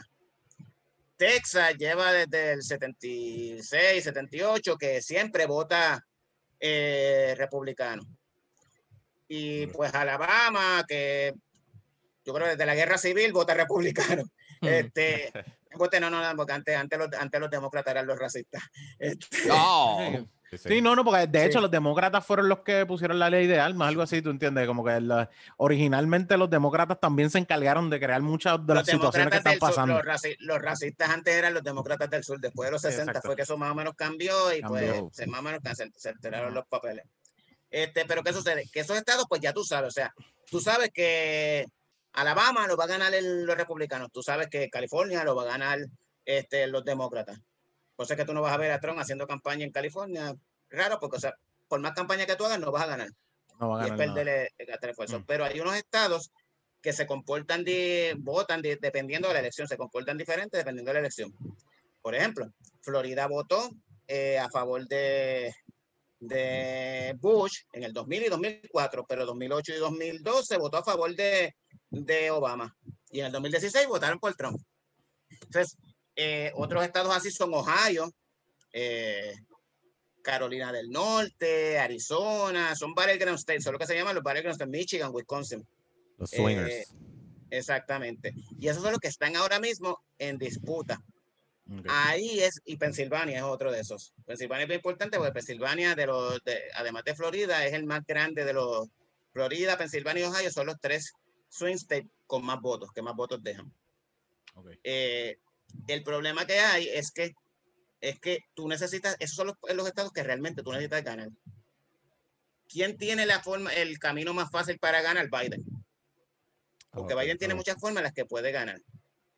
Trump necesita ganar obligatoriamente Florida. Si Trump no gana Florida, no gana, no gana la elección. Eh, Obligatoriamente tiene que ganar Florida. Y además de ganar Florida, necesita ganar Ohio, Pensilvania, eh, y todos los demás, pues puede jugar con algunos de estos y eso, pero por lo menos eso lo necesita ganar. Sí, y tú no ves a, y, tú no, y en verdad no lo ves ganando ni en, ni en Pensilvania ni en Ohio. Lo ves Ahora voy, a, ahora voy a punto. El sorry. problema es que el problema que hay con las encuestas ahora mismo eh, son dos factores bien importantes. La pandemia. Las encuestas se han convertido en Estados Unidos, las encuestas, y aquí también, yo creo que también, porque yo creo que no hay encuestas pues, casa por casa, pero por lo menos en Estados Unidos, las encuestas han tenido que ser todas por teléfono. Eh, está completamente comprobado que las encuestas por teléfono siempre la persona tiende a decir menos lo que realmente piensa. Primero porque ya te tienen identificado por teléfono y por nombre. Hay un estudio que salió en agosto en la revista en Bloomberg que habla, que es un estudio que hicieron de que los electores eh, republicanos e independientes son mucho más propensos a mentir en las encuestas que los demócratas. O sea, los demócratas, solamente un 5% de los demócratas son propensos a mentir en las encuestas. Los republicanos y los independientes son un 13 y un 14% propensos a mentir en las encuestas. ¿Por qué? Cuando les preguntan a esta gente dicen que ellos no se sienten cómodos diciendo lo que piensan en el ambiente en actual, porque ahora, fíjate que ahora te cancelan, te, Sí, te te en pierdes el trabajo, todo ese tipo de cosas, entonces no se sienten cómodos diciendo eso. Yeah. Dicho esto, este, además de eso, pues las encuestas que son por teléfono son mucho menos fiables. el republicano, más allá del MAGA, de los que son fanáticos de Trump, que, que, que tienen el letrero de, de, MAGA al frente de la casa y de Trump 2020, yeah. eh, el conservador, hay mucho lo que se llama republicano abochornado. En Estados Unidos dicen chai voters, yo le digo abochornado. Son gente que les abochorna, les avergüenza decir que votarían por Trump. Por, por todas las cosas que él hace, porque porque no están de acuerdo, o sea, no aprueban los papelones que le hace por Twitter, no aprueban los papelones que él hace en la prensa. Sin embargo, por X o Y razón, la economía, con toda la pandemia, la economía y estas cosas son las que, le, las que los ponen como que a pensar. Eh, un ejemplo bien claro de eso, en el primer debate, usted se acuerda el primer debate que él hizo el papelón ese de Trump, este, que no dejaba hablar a Biden, sí, exacto, que sí. estaba bien al garete. shut up. Uh -huh. Exactamente, que le gritaba por encima al, al espectador y todo. Había un grupo focal, que eso salió en la revista Político, hubo un grupo focal que hicieron con 15 votantes independientes que no están decididos eh, de, de, los varios de los swing states. Y entonces los pusieron a verlo. Se estaban monitoreando eso. Al acabar el debate, cuatro de ellos dijeron que votarían, que habían decidido que votarían por Biden. Dos dijeron que votarían por, por Trump. Los otros nueve eh, les preguntan y todos dicen lo mismo, que cuando le preguntaban sobre Trump, que, cómo, que era como lo percibían, al garete, horrible, que su desempeño es horrible, que es un mal educado, que es agresivo. Se preguntaban por Biden, decían, una persona calmada, pausada, conciliadora. Ok, ¿y por qué entonces, entonces porque todavía ustedes están indecisos?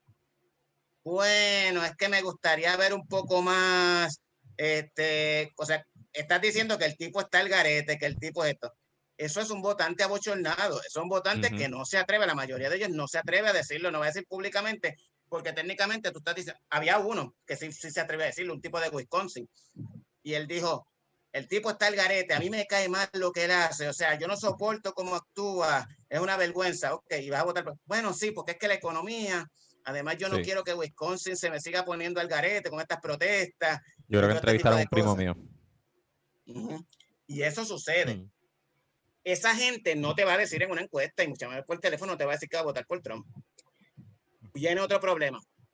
Las encuestas por lo general miden la gente que ya está en el sistema, o sea, gente que ya votó el año anterior okay. o ha votado años anteriores. Los encuestadores, eso yo estaba leyendo, o sea, técnicamente van a esa gente, no buscan votantes nuevos y votantes nuevos no son solamente los de 18 años, son votantes que nunca antes han votado.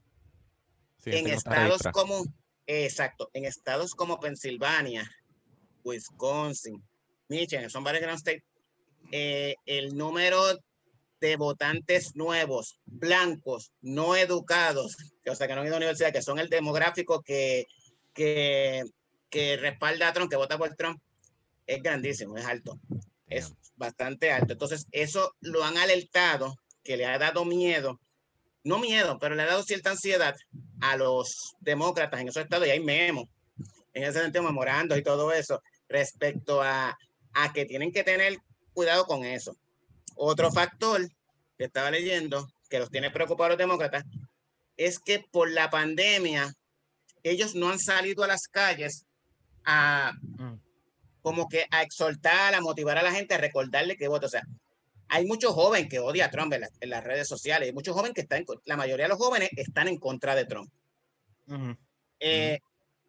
Uno de los encuestadores señala que hay un problema con algunas de esas encuestas, que la mayoría de esas encuestas que ponen a Biden súper, súper, súper adelante, parten de la premisa de que el día de las elecciones el 33% de los votantes van a ser menores de 40 años. O sea, okay. si el 33% de los menores son menores de 40 años el día de las elecciones, Biden va a dar una pela. El problema que hay es que como tú te aseguras, sobre todo con los jóvenes, que voten, no tanto que voten, porque los demócratas no están votando por, casi no van a votar en persona. En Estados Unidos tú puedes votar por correo y puedes hacer lo que es early voting, que tú sacas una cita y vas antes, no tienes que esperar sí que de noviembre. Estas dos últimas semanas todo el mundo está votando y están poniendo y muchos artistas en las redes lo están poniendo como que yo voté, incluso Jimmy Fallon enseñó cómo, cómo se hace, cómo se guarda, cómo se envía.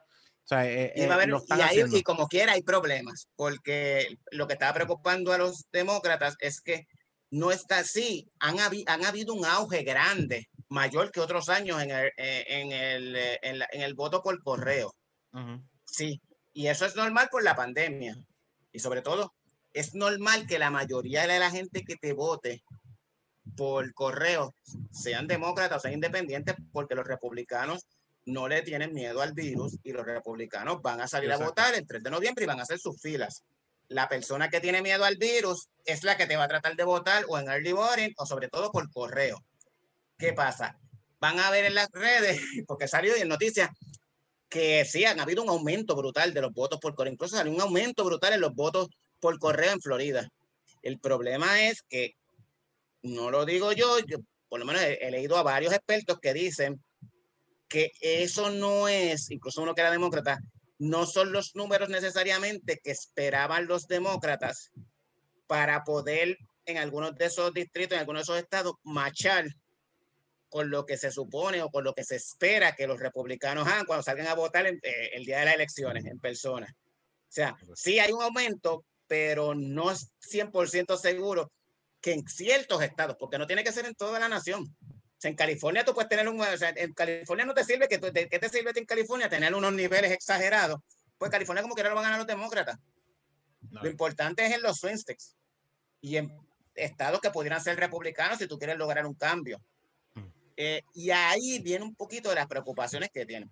Yo sigo pensando como quiera que, que Biden debe ganar, por lo menos hasta ahora lo que estoy viendo ahí. El otro problema que veo es que cuando yo... En ese, en ese yo- escenario, perdona que te interrumpa, ese escenario que tú acabas de, de explicar en mi mente, ya no pone a Biden en un 70% con todas esas, Sí, esas tiene- situa- tiene- situaciones. Tiene un montón de odds en contra. Tiene un par de es que antes, lo tenía- antes lo- antes lo tenían 20, le, le aumenté 10%. Mm. Y todo esto depende, obviamente, de cuando tú veas. Yo he visto unos por cientos, porque aunque no se cuentan los votos, sí posteriormente se hace como un tipo de encuestas para, para ver cómo tú votaste por correo y de acuerdo a lo que te dicen, pues hay muchos distritos como en Pensilvania, donde están casi even en, en por ciento, eh, los republicanos y los demócratas. Y eso son malas noticias para los, para los demócratas, porque se supone que para ellos poder ganar, ellos tienen que, que técnicamente eh, verse extremadamente superiores en el voto por correo, Porque el día de las elecciones los demócratas, la mayoría de la gente no va a salir a votar, digo, si, si se dejan llevar por, la, por las reglas del, de, de- del, del, del juego del COVID. reglas. Exactamente. De, Los de hecho, republicanos es un carajo, ellos están, ellos están por la libre, a ellos no les importa. no, no, no. Y, Exacto. y una pregunta que te hago, ¿tú no crees que eso también dé paso a que se roben las elecciones, el hecho de que estás votando por, por correo? Eh, lo que dice Trump eso es falso. O sea, técnicamente en todos estos años eso nunca ha habido. Eso, Mm. el- Trump trató de venderle lo contrario del voto por correo como una idea, porque él le daba miedo precisamente porque el voto por correo ayuda a que estimula a que más jóvenes voten, porque a los jóvenes no les gusta ir en persona. Y él sabe que los, los jóvenes no van a votar por él, la mayoría. Entonces, Ujú. técnicamente eso no. Sí han habido incidentes, que se ven incidentes aquí y allá, pero o sea, no, no, no está para eso. Lo que puede para terminar los tribunales no es porque se los roben, es porque hay unos deadlines. Y en ciertos estados hay problemas de que esos deadlines, eso es lo que le preocupa a algunos también, a algunos demócratas, que, lo, que los jóvenes no voten a tiempo, los envíen fuera del deadline y eso sea lo que termine en los tribunales. Eso es uno de los principales pe- peligros que pudiera tener. O que la revoquen o que traten de impugnarlo por la razón que sea. El voto que se envió, whatever, lo que le estaba leyendo un artículo que dice que han habido en algunos, en algunos estados, pues han habido algunas que parece por la razón que sea, se las devuelven a la gente y esto. Pero, Pero robárselo de que alguien vaya a votar dos veces, eso, eso es bien poco probable. Pero Nito, todavía tengo dudas. Si, si esos escenarios que son bien altos en probabilidad, el porcentaje de que ganan no es, no es un 20, ni... No, ¿sabes? bueno, ya está en 30. Lo- lo- Bueno, me, parecería, me parecería hasta como si tuviese 50-50. no creo que llegue al 50-50 porque siempre existen factores que tienen en contra a Trump.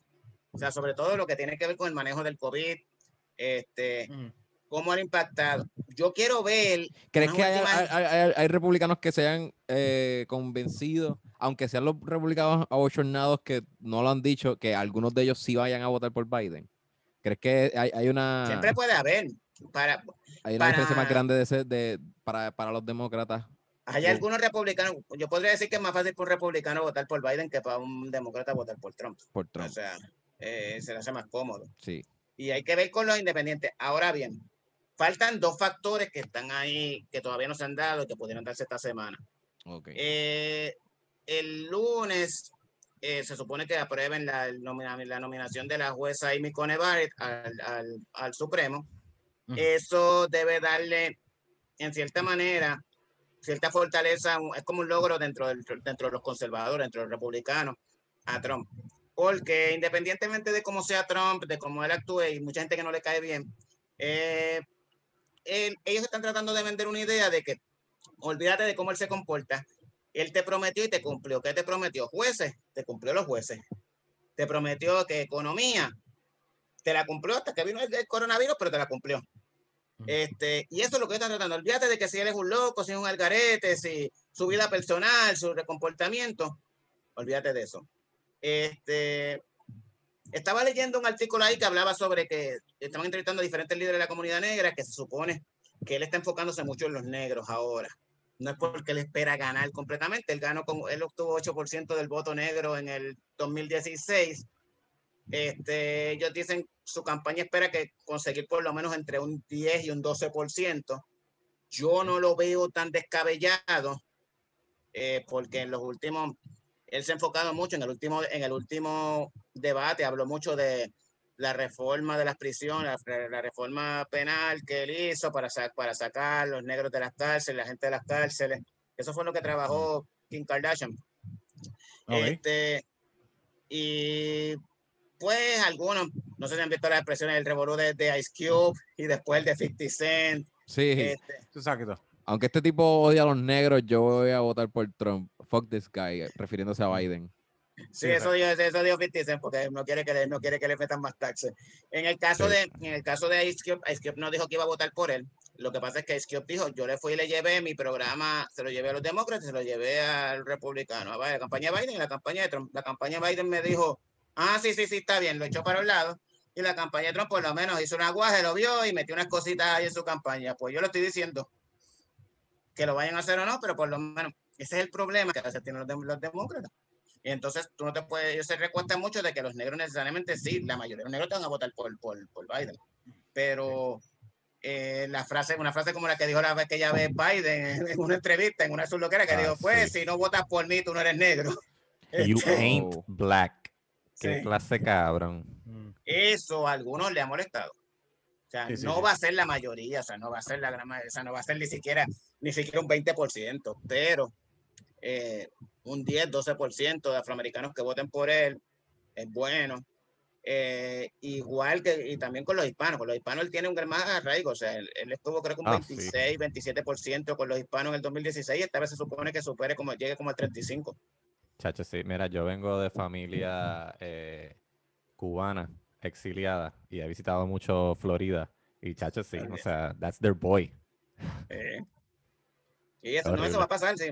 Cubano, eh, venezolano. Acuérdate que la mayoría de los que, la mayoría de, de los que se encuentran en Florida, eh, o son, eh, pu- pues, o si son venezolanos, son cubanos. Obviamente, ellos no para nada toleran eh, nada que parezca de izquierda, ni, ni socialismo, ni que siquiera, aunque para nada, o sea, Biden no es socialista, aunque eso, pero esa es la te- estrategia que se ha pintado. Sí, ni sí, tampoco Kamala no Kamala no es socialista. La, la estrategia que han pintado es que Kamala es de izquierda. Yo he leído que hasta Ajá. que Kamala era más, más de izquierda que Bernie. Yo me río, o sea, realmente Kamala no lo es. Kamala en muchos aspectos es, o sea, para los negros, Kamala es peor para muchos negros, porque precisamente cuando ella era fiscal, ella, ella metió preso un montón de, de, de afroamericanos eh, con unas medidas bastante cuestionables en cuanto a que, por ejemplo, te metían preso por posesiones mínimas de, dro de, de Ujú. marihuana, por poner un ejemplo. Mm. Eh, y ella fue bien, ella ha sido bien criticada cuando ella era la candidata. Por eso Ujú. es que técnicamente no consiguió el, el endoso de los, de los afroamericanos, porque ella para los afroamericanos no se le considera, pues había una frase que decía Kamala y Cop. O sea, Yeah. porque la consideran que es demasiado eh, extrema en esos aspectos. Pero la campaña de Trump te la quiere vender como que ella es de izquierda. No lo es. Dios mío. Ok. Sí, Ajá. no, no. Y, y aún así, cuando estás en un, estás en un lugar donde tú estás escapando, bueno, que escapaste de Venezuela o diferentes países que, que, estás escapando de, este, de estas tiranías, de estas situaciones, tú no quieres llegar nunca a, a volver a sentir eso ni un poco. Y cualquier cosa que se pueda parecer a eso, vas a pichar. Vas a picharle y tu Eh, voto va a ir a lo conservador, lo más, lo más seguro que tú te puedas sentir. y han utilizado en esos lugares han utilizado las campañas de las protestas de Black Lives Matter que no tienen que ver realmente con eso en la mayoría Mm. de los casos este y lo utilizan para meter miedo este, de que mira esto es lo que viene este es el socialismo este es el partido el partido demócrata cuando realmente ese no es el partido demócrata sí hay unas alas que son más progresistas más extremas que están en ese que pueden estar endosando eso pero Eso es que no. normal. Eso es normal. Sí, sí, es, es como desvincular que no exista un conservador racista. A mí, no racista, no, no racista. O sea, o sea, pu- puede haber conservadores que no sean racistas y pues quizás este lo... Ahí es que se pierde por la vertiente de, ok, pues si no eres, si eres liberal, pues, pues entonces, pues, pues sí, sí, sí vas a ser este friendly, vas a estar a, a favor del pueblo. Si eres conservador, no. Aunque no sea, aunque no sea racista, ya te, ya te va, ya vas a tener el sello. Y, y eso, es- eso, es- eso es con la estrategia que juegan eh, Trump y, y Biden. Y a mí me, me da Eh. pena, o sea, yo lo, lo digo, pero es que también son, los procesos de mentalidad y, y es una, una de las cosas que yo también, uno tiene que arreglar como persona, y yo lo tengo que arreglar como persona. Pero a mí alguien me dice, yo voy a votar por Trump y eres un, o sea, eres un latino y eres un puertorriqueño de aquí, tú, diablos, y yo, diablos, de, verdad que tú eres morón. Y pero soy yo que rápido pienso eso, porque esa es rápido la mentalidad algo. Si alguien se define como algo, pues rápido esa es la mentalidad algo. Y esa es, por ejemplo, mi reacción. No estoy diciendo que eso sea verdad ni nada por el estilo, pero tú tienes tus razones que tienes que explicar, pero la mentalidad rápido va a lo primero que se me ocurre. Ah, tú eres republicano, pues tú eres racista. Tú eres republicano, pues tú eres ese, ese- La- ejemplo. la tendencia tampoco se puede, o sea, no se puede tapar el sol con la, con la, con, Con el la dedo, mano. ¿verdad? Sí, sí, sí. Porque la tendencia se inclina hacia allá. Pero Siempre tampoco también. podemos eh, como que ponernos la gringola y darlo por un, por un, por un hecho. Por un hecho, exacto. Es bien, bien, bien complejo. Hablando de cricales completos y pensando en el crical que nosotros tenemos aquí, ¿cómo tú ves lo de aquí? Porque si gana, si gana eh, Dalmau, yo tengo que comerme un pastel en el medio de, de un episodio, so. No creo que tengas que comértelo. Y te lo digo yo que voy a votar por Dalmau, así que no tengo problema con decirlo.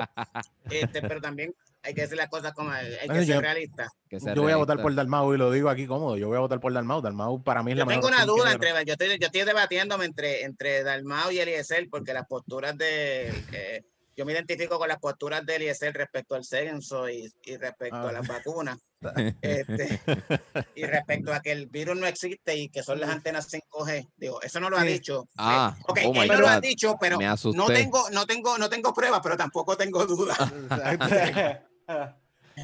Este, sí, porque después sale, después sale, con- después sale en un, en un live con un megáfono Eliezer. Mira, Nieto estaba diciendo Nieto que yo creo en el sí, sí. 5G y eso es embuste. Y déjame tirar el número de Nieto al aire. Ajá, llámenlo y amenácenlo y tírenle tú piedra. lo, tú lo ves y dices, diablo, aquí hay 5G y tú lo ves rápido. Sí. es una mascarilla. Para que no lo deje nada. La realidad es que la- las elecciones de aquí, desde mi punto de vista, las elecciones de aquí este año van a ser eh, atípicas, bien diferentes a lo que hemos visto siempre antes, anteriormente. El Porque- 3% que siempre coge el PIB, yo no creo que eso se vaya a ver esta vez. No, yo no creo. Yo establezco, o sea, mi- mis estimados y más o menos lo que yo pienso es que de los nuevos partidos, Victoria Ciudadana debe coger entre un 10 y un 12. Entre un 10 y un 12 debe estar. Y el PIB debe estar entre un Nueve, algo 5, un 6. Oh, ok. No creo que suba de un 6. Y, y yo voy a votar por el PIB, pero no creo que suba de ser, con suerte un 7. Pero creo que debe estar entre, estar entre un 5 y 6 y quedar inscrito. Porque para nosotros es más difícil votar los jóvenes que el mismo Estados Unidos, ¿verdad? Como que los jóvenes aquí en Puerto Rico son más jodones para votar. ¿O no? Eh, es que aquí, yo no sé, lo que pasa es que aquí en Puerto Rico la gente se ha equivocado en un, en un aspecto. Los jóvenes aquí, esto es, un, esto es un país viejo, o sea, aquí casi no hay jóvenes.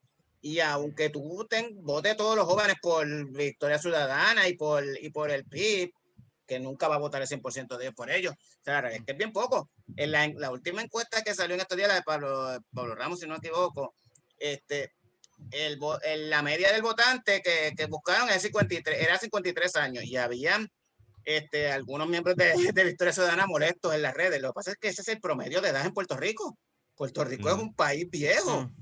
Yeah. O sea, con la emigración y con todo eso, y, o sea, pónganse a mirar cuánto es, es el problema principal que tenemos con la economía, que casi todo el mundo está por seguro social o, en el programa, en el, en el, en el, en el plan de retiro. No hay y, cuán- y es que el sistema de educación es una mierda, o sea, los jóvenes no van a salir preparados para fucking crear, qué sé yo, Exacto. bueno. Y yo suponiendo con un 10-12% de victoria ciudadana, un 5 o 6% del PIB, un máximo 2% de proyecto de dignidad, y estoy dándole mucho, y son dos por, por lo menos para la gobernación. Dignidad puede ser que tenga acumule legisladores, pero para la gobernación yo no creo que llegue a más de un 2%. Y un 1% para Eliezer, y estoy siendo, estoy, estoy siendo bien amable con él, tendríamos un 20% ahí. Por lo Mm. tanto, eh, eh, Charlie y Pipo tendrían que dividirse ese otro 80%. Ok. Y hay que ver, basado en que la base del, la base del PNP es más grande que la base del, Del- del, del- del Partido partido, Popular. Partido Popular. Eh, eso, eso se sabe. Hay que ver cuántos deciden no quedar, no están molestos todavía y se quedan en sus casas, porque el PNP por lo general, el PNP no, el que es PNP no, no cruz, no va y sale y vota por un popular, lo que hace es que se queda en su casa cuando está molesto. Este, hay que ver cuántos PNP están molestos, aunque también hay algo que, que mucha gente, yo lo he visto por ahí que conozco de gente PNP, y es que cuando pasó el verano del 19 con lo de Ricky, muchos PNP estaban abochornados por lo que pasó. Pero según Mm. ha pasado todo este año y todo este tipo de cosas, y han seguido los ataques, tirándole a los PNP, diciendo los PNP son pillos, los PNP son brutos, hay muchos que de abochornados se han puesto, se han puesto más combativos, que decían primero que no iban a votar y ahora sí quieren salir a votar, precisamente por eso. Eh, y hay que ver, yo vi las encuestas, la mayoría de las encuestas tienen a Pierluisi al frente por dos o tres puntitos, que es el margen de error sobre, sobre Charlie, por lo menos el Nuevo Día, la, la última que salió, la, de- la de Radio Isla. Yo entiendo, Mm. si yo me dejo llevar por las acciones de cómo están re- recientemente, yo entiendo que Charlie como quiera está atrás. No quizá por mucho, pero sí está atrás. Porque es el que yo veo más activo, que está violando el toque de la orden ejecutiva como a diestra y siniestra, que las redes están en, en caravana para arriba y para abajo. Han habido caravanas PNP, pero mucho menos. Y he visto a, a Pierluisi menos activo que dentro de todo. La gente dice Pierluisi no sale. Dentro de todo, la estrategia de Pierluisi es calladito me veo más bonito. Ya yo tengo, si yo amarré mi base y yo entiendo que con la base que yo tengo yo puedo ganar, en la medida que yo salga menos en televisión o, o Mejor, me ve- menos, mejor me veo, mejor me veo. Mejor sí, me sí, veo. Sí. Pero algo me dice que también él está un poco, que está, si está al frente, está, eh, están ahí, ahí, porque el, el día del debate, en el debate del jueves, el último debate, Pierluisi atacó mucho a Charlie. Eh, cuando tuvo la oportunidad de que esta oportunidad que tú puedes retar y atacar a este, él se, se Mm. enfocó en Charlie, atacar bastante. En los otros debates él no lo había atacado tanto. Así que eso me Ok. dice también que puede ser que estén ahí pegados. Además Ok. de que Charlie es un, es, un- es un blanco fácil, porque Charlie tú lo atacas y, y va a meter No la sabe. pata. Se- se No sabe hablar, él no sabe hablar. Es Eh, súper blanco. Sí, Mm. t- eh, él- él- ja. Pero él no, él no se, el blanco fácil. Eh, la cosa es que eh, el- para mí, ¿sabe? Él no sabe, él no sabe hablar. Y segundo, eh, ante todo esto, la mayoría de los votantes, por más que, por más que se ve en las redes, porque esto es una de las cosas, tú entras eh, a Twitter, entras a diferentes áreas y, y entras a los apps y, y los rápidos ves ganando al PIB, a Victoria Ciudadana, a- pero no, eso nunca se va a reflejar. Eso es una de las cosas más grandes que nosotros tenemos. Yo creo que nosotros puede haber un punto donde como juventud o como personas que usan las redes, uno tiene como una calma de decir, ok, va a ganar el que yo creo que va a ganar o va a ganar una, algo que se me hace más cómodo, pero en, la, en las votaciones y ir a votar es bien diferente aquí en, en- en- mí- ante las redes. A mí me a, mí lo a mí, yo- mi, mi impresión es que probablemente quien tiene más probabilidad de ganar va a ser Pierluisi. Y le Ujú. explico por qué. Eh, a comienzos de hace como una, un mes y pico atrás, como dos meses, salió, eh, se publicó cuántos eran los votos que se habían solicitado por adelantado, el voto por correo. Eso se gestiona en Puerto Rico a través de los partidos. Y el PNP tenía más de 100 mil votos, cerca de 100 mil votos que se habían gestionado antes, que eso es una gestión que esos son los viejitos tuyos. Tú estás garantizando que los viejos van a salir a votar, van a votar porque votaron por correo. O sea, ya esos viejos, tú sabes que no se van a arriesgar a salir por medio de la pandemia, que pudiera ser lo que pudiera impedirle. ¿Qué pasa? La ventaja de 100 mil votos que ya estaba registrado, que salió en el periódico, el, el, PPD no habló mucho, o sea, ni siquiera se salió a refutar eso. ¿Qué te quiere decir eso? Que el PPD no tenía números similares. Si no lo quisiste dar, no es que tenga cero, pero probablemente quizás tenga 20 mil, tenga 30 mil. Y no lo vas a decir porque cuando porque te vas a bochornar cuando el otro tiene 100 mil y tú decir que tienes, a menos que estés ahí, ahí, no lo vas a decir. De antemano ya tienes ahí una ventaja, que son unos votos que arrancaron adelante. ¿Qué pasa? Que los partidos nuevos eh, es evidente que Victoria Ciudadana, a quien puede a quien más votos le va a sacar, es al Partido Popular o al PIB, pero realmente de los dos partidos grandes es al Partido Popular, porque es más probable que un popular vaya y te vote por Victoria Ciudadana, sobre todo después de que Charlie, después de los comentarios de Charlie sobre, sobre eh, el aborto o, los homosexuales, pues es más evidente que eso vaya a partir de Sara O sea, tú no vas a escuchar, es bien raro que tú vas a escuchar a alguien que te diga, yo soy PNP, pero voy a votar por Alexandra Lugaro. Este, es más probable que te mm. encuentres alguien que sea PNP y vote por César Vázquez. Este, sobre todo esos viejitos, esos viejitos, este, ya eh, conservadores, esos viejos eh, adultos que, que, piensan como dicen, coño, él tiene razón. Y eso ustedes lo ven. Los comentarios de César Vázquez, por ejemplo, si los ves en Twitter, todo el mundo odia a César, pero vete a Facebook. Vete a Facebook y en, y en Facebook mucha gente lo defiende. Cuando pasó lo de Adalto Toro, inmensa, la mayoría de los comentarios eran a favor de César. Sí. Qué pena. Sí.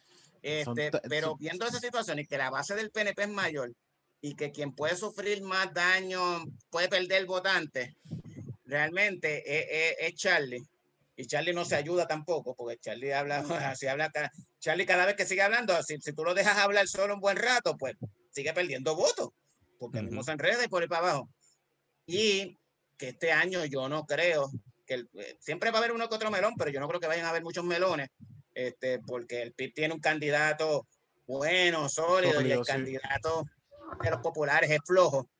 Pues ahí es que yo veo que ahí es que se le puede escapar el, el, la, la, elección a los populares, a Charlie, y por default va, ganaría Pierluisi. Y yo creo que, tengamos... de los, de los victoriosos que ven este podcast pues se sientan desilusionados, pero es que la realidad es que tienen, es más, para, para, un victorio, para un victorioso, si ustedes si Alexander hay alguien 15%, que, hay alguien que, le dio pausa y se fue a llorar. Hay alguien que le dio pausa y se fue a llorar. No, lo digo. Sí, no. Tienen que verlo como que si Alexandra gana, llega a un 15%, ganó. Mm. Eso sería para ellos. Natal, ¿tú crees que podría ganar la alcaldía? Sí. Entre, es, un, es, un, adelanto más allá de los 15%. Entre, eh, ahí, sí te digo la verdad. Entre, entre Alexandra y, Natal, Natal es que más probabilidades tiene porque San Juan, eh, Natal está corriendo en el, tiene el mejor Rosana nadie la conoce. Exacto. Nadie conoce a Rosana. Natal está corriendo en el mejor escenario posible. Porque, primero, Rosana nadie sabe quién es. La única ventaja que tiene Rosana, pues es que es, popular. y siempre van a ver en, todo, en todos los barrios, en todas las comunidades, siempre hay como que una estructura ya preparada y un líder de barrio popular y eso. Y pues la van a empujar, pero Rosana es un huevo sin sal. Sí. Y Miguel Romero es lo mismo. Miguel Romero, o sea, y yo, y hay otra cosa peor. La gente, o sea, yo como quiera, yo voto en San Juan y yo voy a votar por Natal, eso lo puedo decir así directamente. Este, pero si yo no supiera por quién votar, yo no voy a votar por Miguel Romero porque ya me tienen cojonado con los anuncios en YouTube. Cada vez que estoy viendo un maldito, ah, un maldito video, sale, sale cabrón anuncio de, de, Romero y ya me tiene apestado. Se no estoy en Twitter que lo puedo bloquear. En Twitter no, en, en, YouTube no puedo. No se puede, mano. Además de que yo estaba con Palomo. Ah. Palomo, Palomo era el que tenía que ser. Palomo era, Palomo era la persona. Si Palomo ya está ahí, Ahí sí que sí, o sea. Ese tipo se ejercitaba, como se paraba a mirar el escombro, así en los anuncios y todo. Era, Además, yo no puedo, o sea, yo no puedo respetar a un candidato como Miguel Romero que corrió contra un desconocido, literalmente un desconocido como Palomo, y Palomo le sacó un 25%, o sea, de voto. O sea, Palomo le sacó un 25%. O sea, si tú no pudiste ganarte un tipo que lo que tenía eran tres billboards y un, y un anuncio corriendo eh, viendo, la- viendo la basura, que, que ni siquiera la basura es de Miguel, la basura es de Julie. Ah, Y Mr. y Mr. Tonita haciéndole campaña. Exactamente, sí, sí, sí. Mira, Sí, pero eh, eh, el voto íntegro, ¿tú no crees que también este, pueda que ponga a Miguel Romero alante de Natal? Sí, lo que pasa es que la gente en San Juan, lo que pasa es que en San Juan se comportan diferente a todos los, a todos los, los demás municipios. Eh, en San Juan la gente vota, una cosa, te pueden votar de una manera para la gobernación, pero, pero eh, la forma en la que se comporta, o sea, ellos estudian, eh, consta de muchas alianzas. Yurin ganaba por las alianzas que ya tenía con muchas comunidades, como la, la comunidad dominicana, la que te, que te votan en bloque, la comunidad en X o Y residencial, en X o Y barrio, que te votan en bloque. Y eso tú Ujú. tienes que hacerlo. Yo al principio yo tenía unas dudas con, con Natal en ese sentido, pero he visto por lo menos lo que se ve en las redes. Él lleva semanas bregando eso y caminando eso, caminando la- eh, metido en, lo- en los residenciales, en los barrios, estando poco a poco. O sea, que así que tú ganas, así que tú puedes lograr. Y yo no sé qué es lo que yo me imagino, pero me imagino que Carmen Yulín por lo bajo tiene que estar haciendo, amarrando las alianzas, algunas de, esos- de esas alianzas para heredárselas a, a, a Natal. No creo que se las vaya a heredar a Rosana. Sí, no, no, Este, ella está, ella está full, ella está muchísimo más. De hecho, me sorprende mucho que nunca se haya ido con victoria. La verdad que sí. sí, Yo siempre porque pensé ella que ella terminaría con victoria. porque ella pensaba que ganaba en la, en, en la primaria del, del, del, del, Partido Popular. Pero no me extrañaría que en los últimos días endose a, a, endose a Alexandra, porque ya ella básicamente ha dicho que no va a votar por, por Charlie. Mm. Este, y no tiene que ver con, ni siquiera tiene que ver con la, con la primaria, sino es que Charlie Ese- ese- se son- al cuello. Exacto, esas son otras de las razones por las cuales hace que Pierluisi sea el, el que, el que gane eh, El que estas elecciones. Es que, que realmente sí, Charlie para mí fue que quiere, mira, quién es el próximo pendejo que se quiere tirar. Tú, vente. O sea, para mí fue un tipo que le preguntaron y yo- él como que, ah, o de estas veces que tú vas a contestar algo y tienes la boca llena y, él, "Oh", y no, lo que dijo fue no y todo el mundo entendió sí. Ok, es A Charlie. mí, me, pe- a mí la- el problema que tiene Charlie, que yo he visto que en esos debates es que básicamente él va con el- los bullet points que le dieron y una vez tú lo saques de ahí, se jodió todo. O sea, yo veo cualquier otro, hasta el, el mismo César Vázquez, tú puedes no estar de acuerdo realmente con sus, con sus posturas. El tipo no sabe debatir, porque él no, quizás no sea su fuerte debatir, pero cuando le dan la oportunidad, él se expresa y él, tira- y él sabe decir, y las ideas que trae, tú puedes estar de acuerdo con no, pero por lo menos te puede elaborar ideas, este, te puede elaborar ideas fuera de, de un libreto. O sea, Sí, Sí. sí. Char- Charlie tiene dibujitos que, con igual que crayola. hace Eliezer, pero lo de Eliezer es otra cosa. Lo de Eliezer es que él Mm. te puede elaborar ideas con lo que él tiene en su mente en ese preciso momento, Sí, sean o no posibles. sí. Eh, sea. sean consonas o no con la realidad, pues él te las elabora como Si quiera. le, si le ayudan a su granja.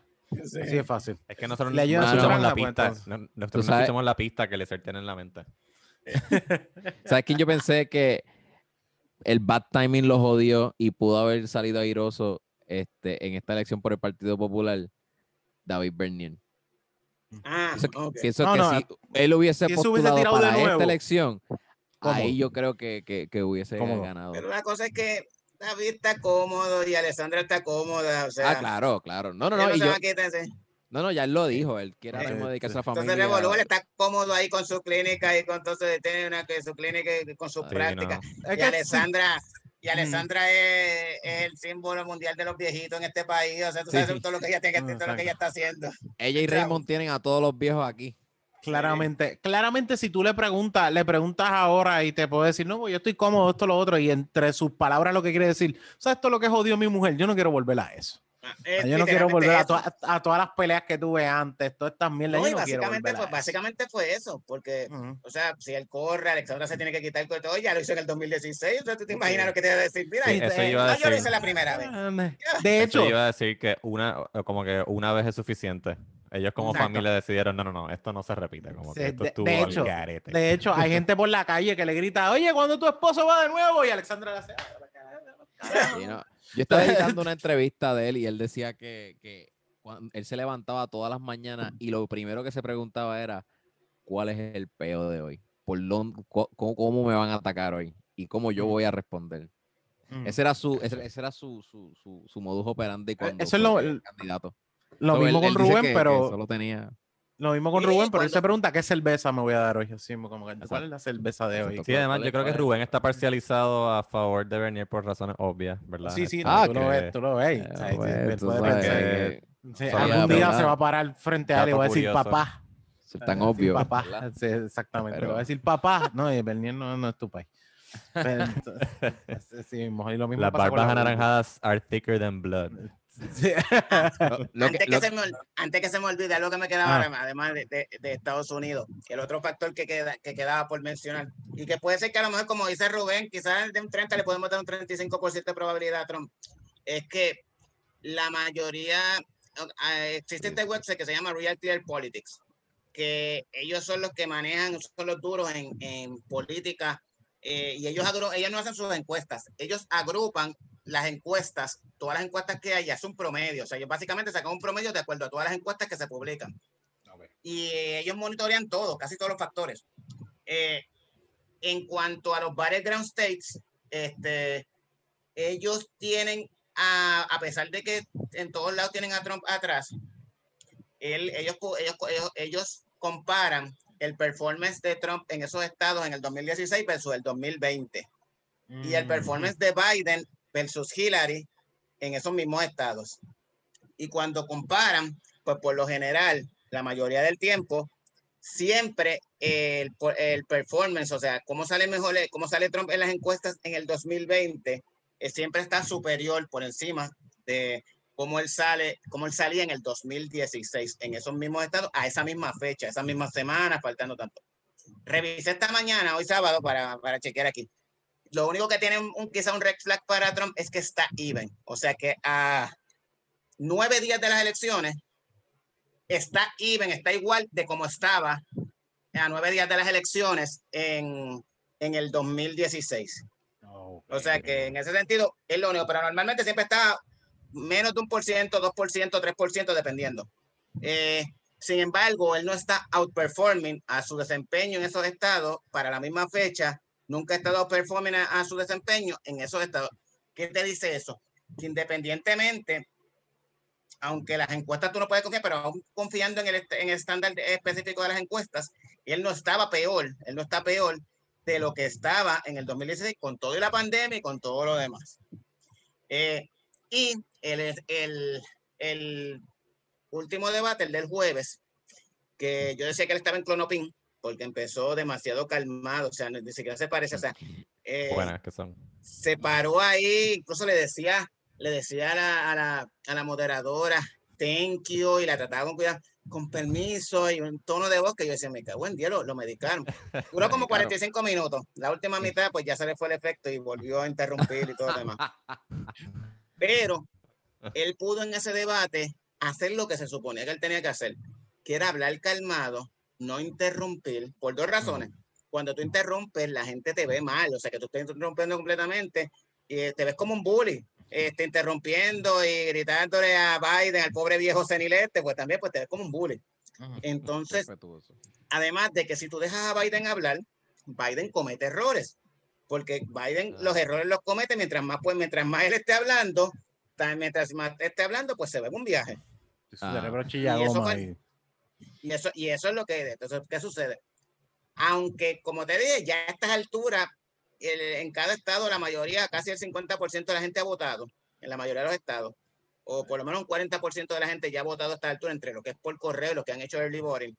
Pero todavía, eso último, eso último, ese, ese último desempeño en, el, en ese debate pudiera ser lo que de lo que hablábamos del otro debate cuando hicieron el grupo focal, pudiera ser lo que la gente que decía, todavía sigo indeciso, que este cabrón es un maleducado, no me gustó lo que hizo y todo, pero como que estoy indeciso, pudiera ser eso el, el último empu- empujón que necesitaba. Esa gente que estaba buscando, esa gente que es independiente, ese votante abochornado, que te dice, está buscando que Trump le den, que es una excusa para no votar por Biden o para votar por Trump.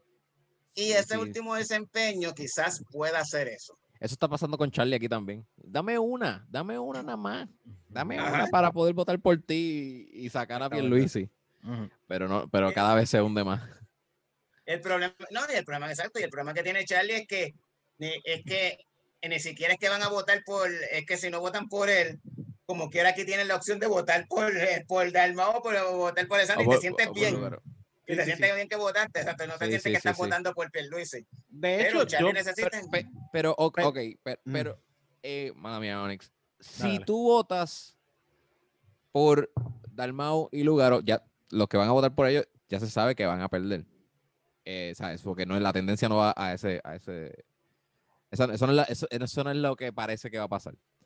Cuando, cuando votan por. Si, si esa gente reconocieran y, y cogen y dicen, "Pues vamos a votar por Charlie, para que entonces no tengamos a Pierluisi. ¿Hace alguna diferencia esa estrategia Técnica- eh, con, con la Es que técnicamente yo veo que un popular te va a decir que no, pues para mí hace la misma diferencia tener a Charlie que tener a Pipo ahí. Sí. Hace la Mm. misma, o sea, mm, Mm. van a trabajar básicamente igual. Entonces yo veo, al, o sea, eh, la única diferencia es que Pipo te quiere adelantar el- la estadidad, que no lo va a lograr porque este plebiscito no vale ni para por ni para banca. Mm. Este plebiscito, Exacto. como O dijo, sí, o sí, Hablando este plebiscito Estado. vale para gastar chavos del pueblo y tener que contar. Eso, para eso es lo único que vale. Ese tema pensaría. no, no debe los foros, pero para que esté claro, cuán lejos está tanto de la independencia o de la estadía de Puerto Rico en ese, en ese tema, para, para poder eh, priorita- priorizar los verdaderos problemas que, que- acontecen aquí, hay que aclarar eso. ok. Eh, absurdo es la idea quizás. si tú le preguntas a un, a un PNP, a un estadista, te va a decir que sí, que es importante. Si tú le preguntas a un demócrata de aquí, te va a decir que sí. ¿Por qué? Porque los demócratas están llevando una campaña en Estados Unidos que dicen que ellos quieren darle la estadidad a Puerto Rico y a Washington, D.C. para tener dos estados más, porque ellos entienden que Puerto Rico va a ser un estado demócrata. Y eso es que van a Mm. tener dos estados demócratas más y eso les da una, venta, una, una ventaja en el, en el Senado que va a durar, o sea, van a tener una mayoría en el Senado por por décadas, pudiera decirse. Y precisamente por eso los republicanos han dicho que, lo dijo el, el líder de la mayoría en el Senado, Mitch McConnell, que sobre su cadáver le van a dar la estadidad a Washington DC y a Puerto Rico. Y Es Ah, más, ellos lo venden como que eso es parte de la agenda socialista, darle la estadidad a Puerto Rico. ¿Eso fue cuando lo dijo? wow. Ah, pues, ahora mismo en la campaña, Mm. este año, sí, porque es parte de la campaña, parte de lo que, o sea, los demócratas parece que se dieron cuenta, descubrieron este año que si tú le das la estadidad a Puerto Rico, ellos piensan que Puerto Rico va a ser un estado demócrata. Yo tengo mis dudas porque Puerto Rico es súper, súper, súper conservador. Yo también Y tengo yo mis dudas. entiendo, y yo entiendo, o sea, nada más vimos a Naida Venegas allí con las armas, eh, de- con, con los, con los Proud Boys boricuas, este, en la parada de Trump. Yo entiendo que este, este pueblo, o sea, a- tú le haces una encuesta a este pueblo sin decirle demócrata o republicano, sino bajo, este, bajo ideología. Pues una pregunta que te diga, o sea, ¿usted cree en el aborto? Y que en, en el aborto seguro y, y que eso es un derecho de la mujer, ¿sí o no? ¿Usted cree en que en el matrimonio igualitario, usted cree en tener tax eh, en impuestos bajos? ¿Usted cree en un gobierno pequeño? Exacto. Eh, ese tipo de cosas tú le vas preguntando y la mayoría de las cosas te van a contestar en esa encuesta.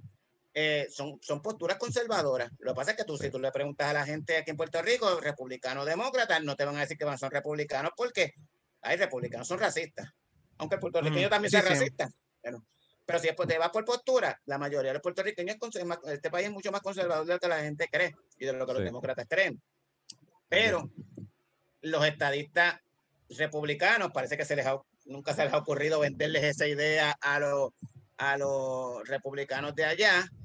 Y los republicanos de allá tampoco se van a arriesgar. Así que no tampoco se van a arriesgar. Porque el problema es que darle a Puerto Rico la estadidad y a Washington DC son cuatro senadores más demócratas. Eso le da una mayoría eh, por décadas, tendrá una mayoría el, partido, el partido demócrata. Y la estadidad tú no la consigues realmente solamente a través del Congreso. Después eso tiene que ratificarse en las legislaturas estatales de, de cada estado. O sea, y no sé cuánto es el por ciento, pero no es una mayoría simple, sino que tienes que tener, no sé si, no recuerdo si son dos terceras partes, este, lo cual es algo que es casi imposible, o sea, porque cuando tú lo vayas a mirar, fantástico, puedes decir que tienes derecho, puedes aprobarlo ahí, cuando tú vayas a las legislaturas estatales, yo quiero ver cómo todos esos estados del sur, todos esos estados republicanos te van a votar para a favor de eso. Además de que añadir a Puerto Rico implica que congresistas de estados más pequeños van a perder su Beneficio. asiento. Y de nuevo, Puerto Rico es un estado en quiebra. Y es bien bonito la parte de justificar de que tenemos el derecho, de que son derechos civiles, pero tienes que poner, yo siempre, como abogado, yo me pongo del lado, del, del, del, lado de la otra parte, ¿cuál es el argumento de la otra parte? O sea, la otra parte que cuando tú vienes a ver qué estás aportando, y me puedes decir, ay, que si esto es, una, es, es un tema complejo, o sea, pero que eso estás aportando, podremos tener los mejores mentes posibles que estamos exportando. Pero ahora bajo el ELA, esas mentes como quiera las estás exportando a Estados Unidos porque todo el mundo se va para Estados Unidos. Así que Estados Unidos está disfrutando de, de ese recurso humano, lo está, lo está, lo está... Ese beneficio está para ellos normal, como si nada. Exactamente. ¿Qué te deja esto aquí? Económicamente, no te deja nada. Antes por lo menos tenías el espacio para las bases militares, pero ya eso ni siquiera es necesario. Y entonces, realmente cuando tú vienes a ver que eso es lo que va a preguntarte eh, Joe Johnson, el congresista de el congresista del distrito 57 de Nebraska y, y Bill Stephens, el congresista de, de, de Nuevo México, Montana. de Montana, algo así, se te va a preguntar esos detalles y eso es lo que va a pasar. Es lo que tú tienes que saber que tú le estás vendiendo. Porque realmente, ¿cuáles son las noticias que tienen de Puerto Rico y en Estados Unidos? Pues que estamos en quiebra, Sí, sí, eso es lo que ellos saben. Sí, sí, sí. Eso, eso es su. que siempre, que estamos en quiebra y, que, que, que siempre pasa algo. Porque, Y los, puerto- Oye, y primero. los puertorriqueños que lleguen allí al lado de la gente a decirle, no, acá allí está jodido, yo me vine para acá. Yo, coño. Exacto. Un es americano, se, un, america- un americano se mete en el, en el timeline de, de David Bernau y ¿qué es lo que va a ver? Mira, huracanes, temblores, Crisis apagones. Island. eh, Sí. Este, se dañó, a- a- a- cerraron el, el 911 porque quitaron el 911 porque no había, porque, se, porque, porque todo el mundo se infectó. Entonces, la Pero creo que- probabilidad es que sigamos en colonia por muchos más años Sí. y estar más cerca de lo que de eso que lo que es la independencia o la estadidad. Yo no creo, o sea, yo soy independentista, pero realmente tampoco pienso que Estados Unidos te vaya a dar la independencia así porque sí. La realidad es que el status quo le gusta. Y otra de las cosas principales en contra de la estadidad eh, son los millonarios que están viviendo en Dorado y Condado, los, los, ley, 20, los ley 20, los ley 22. Esa gente están disfrutando de un estatus contributivo aquí, de un trato contributivo priceless para ellos. Y esa gente sí tiene los millones para invertir en el Congreso y cabildear en el Congreso. Y esa gente que sí conoce congresistas. Y entonces esa gente, a ellos no les conviene que Puerto Rico sea Estado, porque una vez tú eres Estado, no puedes tener los beneficios contributivos que tienes aquí. Este, porque los estados, o sea, no, puede, no, la- no van a recibir las exenciones que yo estoy recibiendo por estar viviendo aquí. Sí, son realmente, tú vas a piloto y tú ves todas las oficinas y el 85% de las oficinas son llenas de, de americanos que vienen con, esa, con esos beneficios y hacen sus Sí. compañías aquí, después que sus compañías están bien trepadas, se largan.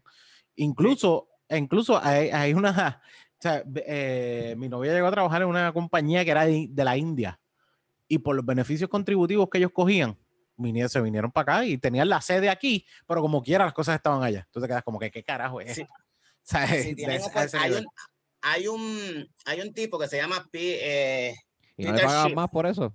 Sí, es Peter, No, no, Peter no un pagan millonario que él vive en Dorado. Eh, hay un podcast de él con Joe, Joe Rogan. Rogan. Exacto. Digo, eh, actually son dos. Hay uno que es antes de María y otro que es después de María. Y el tipo está hablando. Entonces el tipo, él le está explicando a Joe Rogan que, pa- que básicamente Joe Rogan en su mundo, él no sabía que Puerto Rico ni siquiera era parte de Estados Unidos. Y él le explica todo eso. Entonces él está explicando los beneficios de vivir para los millonarios en Puerto Rico. Y lo bueno que es, y cómo él vivía ahí en, en Dorado y cómo... Venga, entonces, entonces, pero ven, entonces él le dice, pero, ¿y cómo te? No, allá está la gente, yo voy al cine y la muchacha me habla inglés, ella sabe inglés. Y, yo- eso es como vivir en, pues, en Estados Unidos. Entonces él te lo está pintando todo y es los beneficios contributivos que se obtienen. Y le dice, ya a todos los millonarios, digo que vengan para acá. Se le pregunta, pero ¿y si cambia el Estado? Y dice, mira, no es que en realidad a ellos no les conviene ser Estado, porque el Estado para ellos sería malo. Además de que me afecta a mí, eso no, en verdad ellos Sí. están preparados para ser Estado y todo eso. Y así que piensa la mayoría de estos millonarios, porque entonces, o sea, todo Eh, esto es un negocio. Ustedes no no son les lo conviene. suficientemente buenos para ser Estado. Pero Y ellos, y no ellos, son suficientemente buenos. y ellos, o sea, ya estamos hablando de que el estatus actual en Puerto Rico para todos son millonarios, cada uno de ellos significa millones de dólares. Ellos van a defender eso, para algunos ser hasta billones. Este, exacto. y ellos van a defender eso. Y a la hora de cabildear, pues ellos mandan sus cabilderos. Y a la hora de levantar el teléfono. Jay sacó algo de él, como que estaba hablando de que él estaba haciendo unas negociaciones con unas bancas en Australia, que quieren hacer unos negocios acá. Y era, había como que un, un, un traqueteo ahí entre. Arrestaron a, en estos días, esta semana arrestaron al, a un CPA, al uno de, De los Video. socios principales de Video. Y era por, no he leído todos los detalles, pero tenía que ver con eso, con fraude con, con el, con el wire fraud, este, por, por, por- por relacionado con esto, con, la- con los millonarios de la ley 20, con la ley 20 y la ley 22. ¿Cuál- ¿Cuáles son las cuáles son las leyes 20 y 20, la 22? La de Ley los 20. beneficios. Sí, exacto. La ley 20, siempre me confundo las dos. Una es para, una, una no solamente para millonarios, porque digo, no es solamente para extranjeros, porque hay una que es solamente, es para corporaciones que exporten servicios. Creo que es la 22.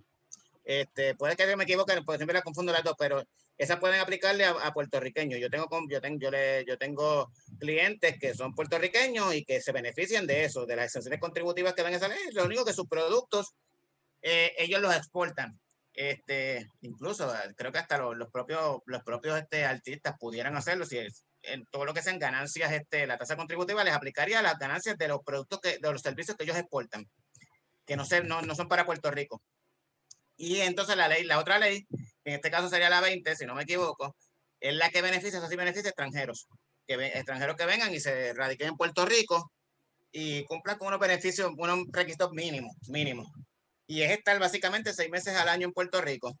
Este, y con eso, pues obtienen una tasa contributiva bien bajita. Exacto, ellos casi no viven aquí, pero tienen que vivir aquí. Exactamente, ¿no? Y en muchos casos siempre hay, hay- hay trucos, eh, sacan pasajes por ahí, o si no, lo que hacen es que se mudan para acá y matriculan el nene. Entonces, como matriculan el nene aquí, pues el nene está matriculado y eso es como evidencia de que ellos están aquí, aunque ellos vean el nene dos meses al año, algo así. Exacto, exacto. Ah. Por eso es que Papa, hay cole- Por eso papa. es que en Dorado está Dorado Academy, están TASI, que son colegios que valen más Sí, sí, caro son, de, son de esos, son para son pa todo ese, ese eso.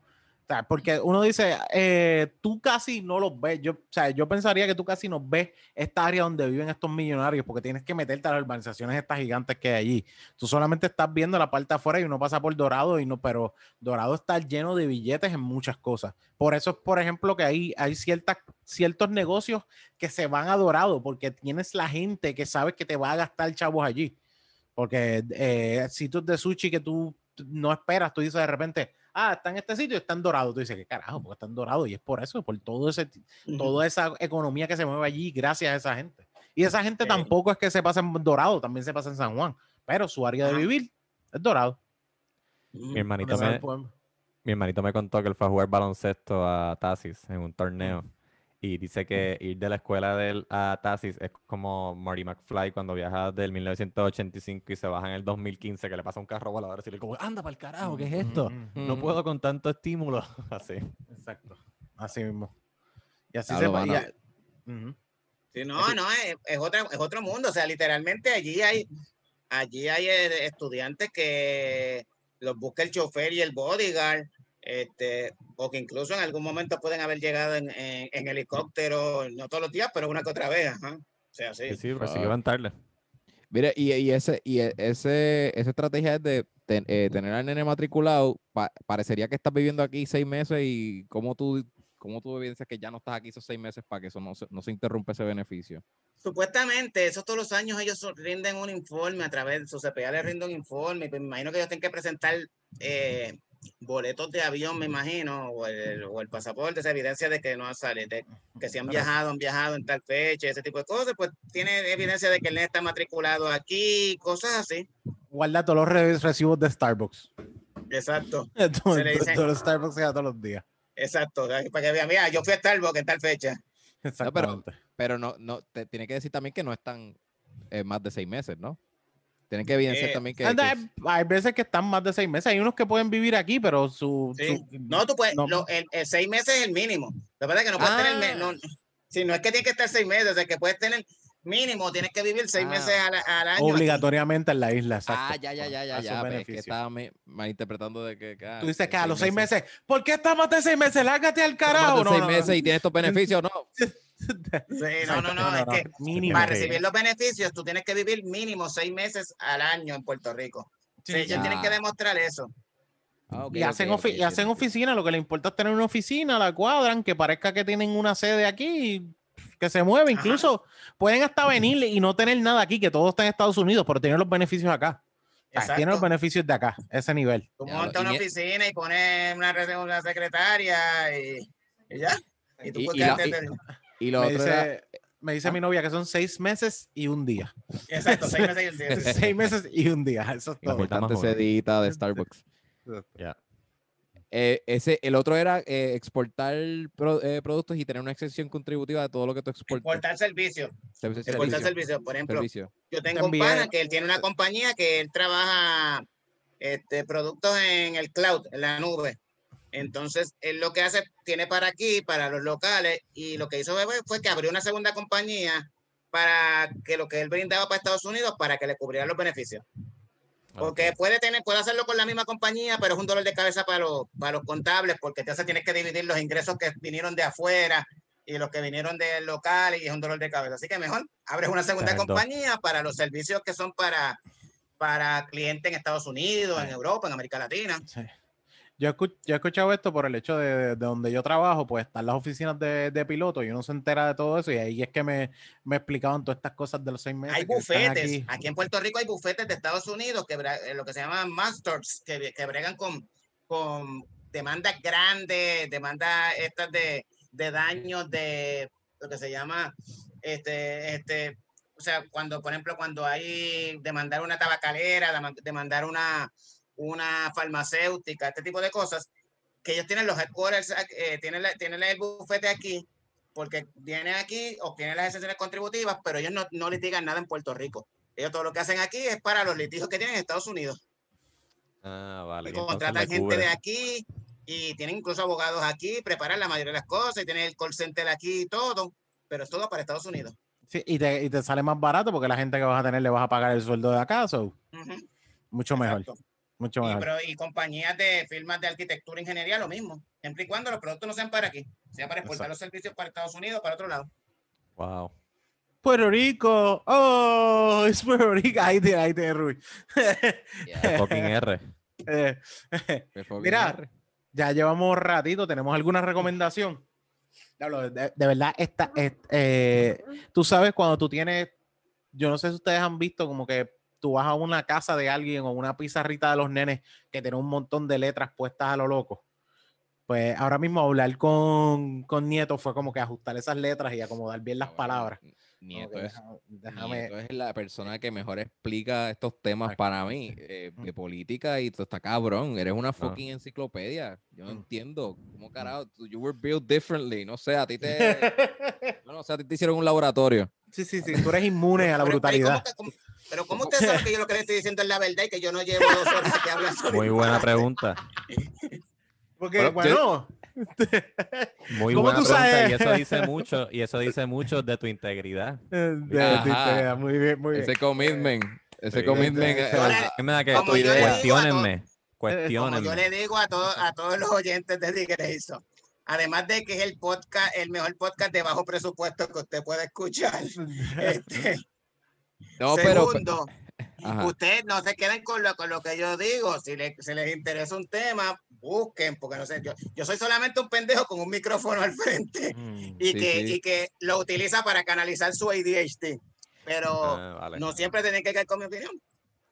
No, pero lo que, lo que tú has hecho hoy, has dado tu opinión, pero también hablas de las tendencias y, y- Ujú. y, y de lo que ya ha acontecido. Como que, ¿sabes? Es bueno para partir desde ahí, todas las explicaciones que da, pues, pues, para partir de ahí, investigar por acá, pues. Si no, hay una semana para. O sea, y la semanita que nos espera, ¿verdad? Ahora, cuando sale, cuando sale este episodio, es muy bueno tener esta información así eh, reciente. Fresh. Sí, igual, igual coincido, coincido en muchas cosas que dices, como lo de, lo de Pierluisi, hay que ser realista, yo creo que eso puede ser una, una, una- no, no, no puede ser, no necesariamente es una sorpresa, igual Ujú. que lo de que Trump eh, pierda, lo que hablamos del, del COVID, eh, el, el de- desmitificar que eso era quizás fake, eh, eso, eso- aunque es una teoría, ¿verdad? Pero, Mm, exacto. pero coincidimos ahí, está, está cool, está cool la dinámica de, de dialogarlo, y gracias por eso. Bueno, de- No, gracias a eh, ustedes por invitarme y por darme una excusa para darme una cerveza temprano. Siempre. Seguro. Pues sabrá, sabrá que, que yo, yo ya yo no me juzgo ni para el carajo. Ya la otra vez yo dije aquí que vi un tipo a las 7 de la mañana dándose una Henneken y yo dije, estoy chilling. Pero a- a- cuando fue el jueves fui a caminar y vi un tipo sentado en condado con cuatro miles al lado. Sea, cuatro miles al lado. Y, eran las 6 y 30 de la mañana. Ah, bueno, pero Sí, él no se, él no se había acostado todavía. Eh, Ah. No lo juzgues. Él, él decidió, él decidió ver el amanecer con, con sus miles. Exactamente. Y by the way, eh, ver el amanecer bebiendo en verdad brega. Sí. Esa es mi recomendación. Si no lo has hecho todavía. El Yo lo hice- amanecer, ve el Yo amanecer lo hice en bebiendo. Culebra, pero el amanecer se ve de todos lados. Mm. Ok, ok, ok, ok. No, pues, Yo hice en Culebra. Sí, tienes toda la razón. Es como que estamos en una isla, ¿verdad? Yo creo que se puede llegar a ver de todos lados también, más, más fácil, diría yo, que en otros sitios, pero se ve. Eh, ¿Esta es tu recomendación, Jan? Sí. Ah, Ok. ¿Tiene alguna recomendación, Ruby? Yo les recomiendo que después de que terminen de escuchar este episodio, escuchen a CrimePod PR y, y, y, y es que tienen un feature este de, de, de uno de los integrantes de Birra Lounge. Ah, sí. Ah, Oh, shit, ¿cuál- cuál será? Oh, Exclusiva, exclusiva. ajá. Sí, no, me, me, me dieron la oportunidad de hacer unos voice, eh, unos voice acting de, de lo que es citando a, a uno de los personajes de la, de la historia que va a narrar en el Mm. episodio 23, que es de la masacre de la tómbola. Ok, Y pues, ok. y pues estamos ahí, estamos ahí. Sí, esa- él, esa- usa- él a la está- esposa y usa un par de efectos que le quedan bien cabrón, mano, en, esa- en su, en su, en su build-up. Sí, exacto. Yo le había dicho como que, mira, este, bueno, si, si necesitas ayuda en esa área, pues tú sabes. Y me, me colé, me colé. So, me va Ah, a poder bueno. escuchar ahí en CrimePod, este, citando ahí a- a- al, al- al gatillero. ¿Para este próximo que sale o el que salió este miércoles esta semana? Hoy, mi- hoy mismo. Este, este sale Sí, sí, este mismo, sí, por eso, pero esta semana. Exacto, sí, el episodio semana. 23. Ok, Eh, ok. de las masacres más grandes en Puerto Rico, la masacre de la tumba, ahí murieron como nueve personas este, en un negocio, un chinchorro, este, y hasta un niño, ah, creo que hasta una niña salió eh, herida, si no me equivoco. De hecho, eh, te lo recomendamos, Nieto. Es excel- excelente podcast, brother. o sea, excelente podcast. Crime Pod. un- oído. este, de verdad, buenísimo. Pues escucha buenísimo, este, escucha, para que me escuches a mí. buenísimo. Pues si les No. escucho a ustedes. Puedes, puedes, No, pero ahora me escucha de otro. puedes- Ah, ok, que tú sales en eso, está bien, yo, sí. yo salen sale en ese, ese, sale en ese. Exacto, que puedes aprovechar que sale Ruby. Pues la cosa es, ese está, está, está muy bueno, qué bueno. Significa que después que termines de escuchar de Birra Launch, vas a pasar a escuchar el Crime Pod, para escuchar ese- esa aportación. Más todavía, una aportación a la cultura, y digo yo también, porque ese podcast te deja saber un montón de cosas. Tú dices, ok, esto yo no sabía que en Puerto Rico pasaba, esto está cabrón. Es- Esto está cabrón. ¿Hay ¿Alguna otra, Ruby? No, este. No, eso. Vayan y prueben las cervezas de que Lester nos compró y ustedes nos dejan saber eh, si, si eres residente de Texas y busca por allí Real Ale Brewing para que puedas probarla.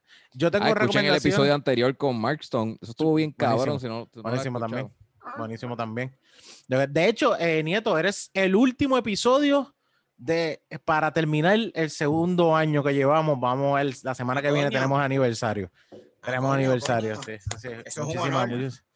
Muchísimas gracias, de verdad. Yo tengo dos recomendaciones. La recomendación es que vean la serie de Jack Ryan en, en Amazon Prime. Muy Eh. Pensaba que iba a ser más acción que otra cosa. Hay su acción, pero es también esta investigación y el análisis está bien cabrón. O sea, la, Sí. la serie está súper buena y es, y es- o sea, esta se siente Tom Clancy, Tom Clancy, ¿sabes? porque no es una película para tiroteos y ya no, se, se siente investigación Tom Clancy de verdad. Y la otra, si tienen el break, es en Apple TV, que yo no sé si se lo mencioné ustedes en el, en el Patreon, pero vean la serie Sí, de esa de ver, eh, CEE, Sí, que es de, de Jason Momoa. Eh, Es una serie Comisión donde Estatal de elecciones. Sí, Comisión Estatal de Elecciones, sí, exactamente. Eh, la cosa es, eh, la cosa es que es una, es una serie ok. posapocalíptica donde todo el mundo está ciego por una enfermedad que hubo y es buenísima serie.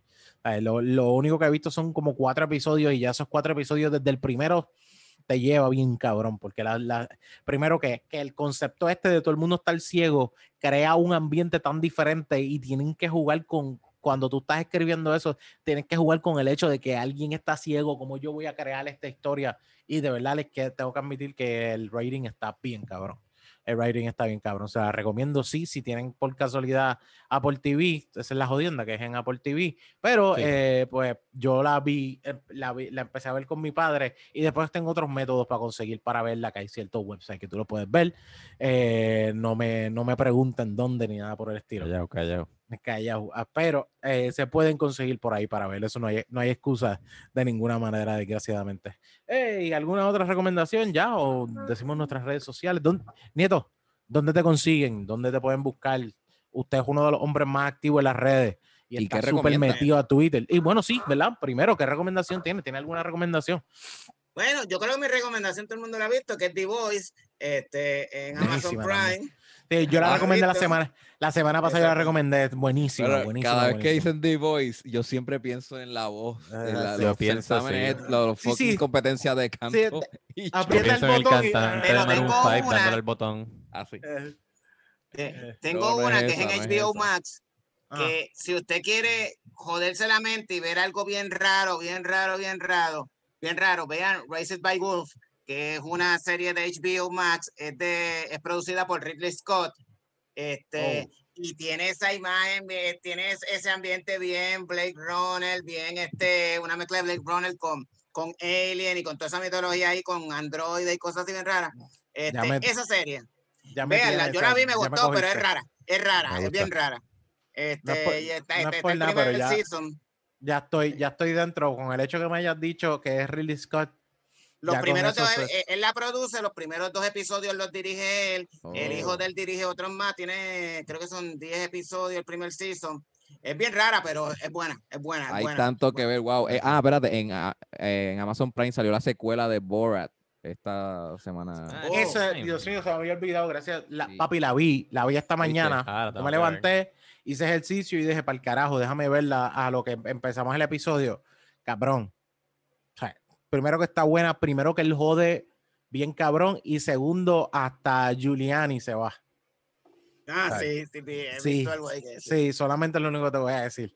O sea, hasta, hasta, ¿cómo es que se llama? Ru, Rui Giuliani, ¿cómo que es el apellido de él? Rudolph. Rudolph. Rudolph Sí, Giuliani. El nombre, el nombre. Rudolph, Rudolph Giuliani. Sí. pescado, hasta, pescado. hasta él le tiran un pescado y tú te quedas que esto está cabrón. O sea, el tipo, el tipo se metió sólido a joderse. Quizás, no sé, yo espero que no tenga ningún backlash en su vida, pero o sea, eh, de verdad le quedó muy cabrón, véanla. Y es en Amazon Prime que está. Y Ya. salió tanto como la semana pasada, el 23, so pueden aprovechar. Ya, Pero. Nieto, te, te interrumpí. ¿Dónde te- Y nada, me, mía, sí, sí. consiguen, me consiguen en Twitter, eh, arroba Mr. Tonita, este, eh, mi podcast, Big Grayson, La Zona Gris, eh, en todas las plataformas. Este, y pues básicamente eso, ahí me consiguen. Duro. Así que nada, pero el- el- yo saco episodios por lo general los fines de semana, pero si hay algo bueno y sale algo y, y tengo el ánimo, saco uno a mitad de semana ahí, una ñapa. Pero no estoy Yeah. Sí, yo, yo quiero escuchar ese episodio pre-elecciones. Ese sí que va a estar Va a estar bueno. caliente. Yeah. Este, a nosotros nos consiguen en todas las redes como, perdón, no, en todas las redes no. Nos consiguen en Facebook como The Birra Lounge, en Instagram como The Birra Lounge y en Twitter vamos a tener que abrir una cuenta nueva porque yo cambié de teléfono y no me acuerdo del password para el- la cuenta de Twitter, así que pronto, pronto les anunciaremos dónde nos pueden seguir en Twitter. Ahí me consiguen en todas las redes como Jan Chan Chan, G-I-A-n Chan Chan. Oh, qué milagro que ya nos recomendó heroína, porque parece que eso es lo que está medio toda esta semana. Se lo olvidó cómo despedir. A mí me pueden conseguir en Instagram como Rubén underscore Ahmed, Rob underscore Tower en Twitter, fuck Facebook in the face. Mm, A mí me consigue como arroba Onyx Ortiz en, en Instagram, me consigues como Onyx Ortiz en Facebook, me consigues como arroba Mr. Birra Lounge en Twitter, que ya mismo voy a poner Mr. Sorbo, porque me estoy, me estoy dando, lo que me estoy dando un sorbito para probar la cerveza, pero yo creo que ya mismo pongo ese nombre, Mr. Sorbo, ese nombre. Mr. Sorbo, así, Mr. Sorbo, para que sea más legit en este momento de, de, de, de Birra Lounge. Y gracias. Este está terminando, estamos terminando, estamos empezando, o sea, ya llevamos dos años. Esto, como dice, el último episodio, como les dije, de los dos años. Nuestro próximo episodio eh, será nuestra celebración de aniversario. Así que muchísimas gracias, Corillo, por escucharnos. Muchas gracias a ese Corillo de Patreon que siempre está siempre está dispuesto, siempre nos apoya y sobre todas las cosas eh, son los MVP porque también tienen unos episodios. Si te gustó el de Markstone, Corillo, si te gustó ese episodio de Markstone que estuvo con nosotros, tenemos otro que es con Manolo y Markstone. Créanme, créanme, créanme que es otra cosa. Y le queremos agradecer, tenemos otro, otro Patreon más, eh, otro nuevo patrón que llegó a donde nosotros, que es, bueno, no tengo el nombre. El nombre que eh. se puso fue Mochi. Mochi. Mochi, no, o sea, no sé, no sé si es. mochileando? Mochi, no sé, no, no es que no, no, no, de verdad, no, no sé si es mochileando. Es que tampoco me gusta tirar los email al medio, eso tú sabes. Pero el, el nombre de, en el email no sale como su nombre, eso tranquilo. O sea, que no, no es como que sale su nombre.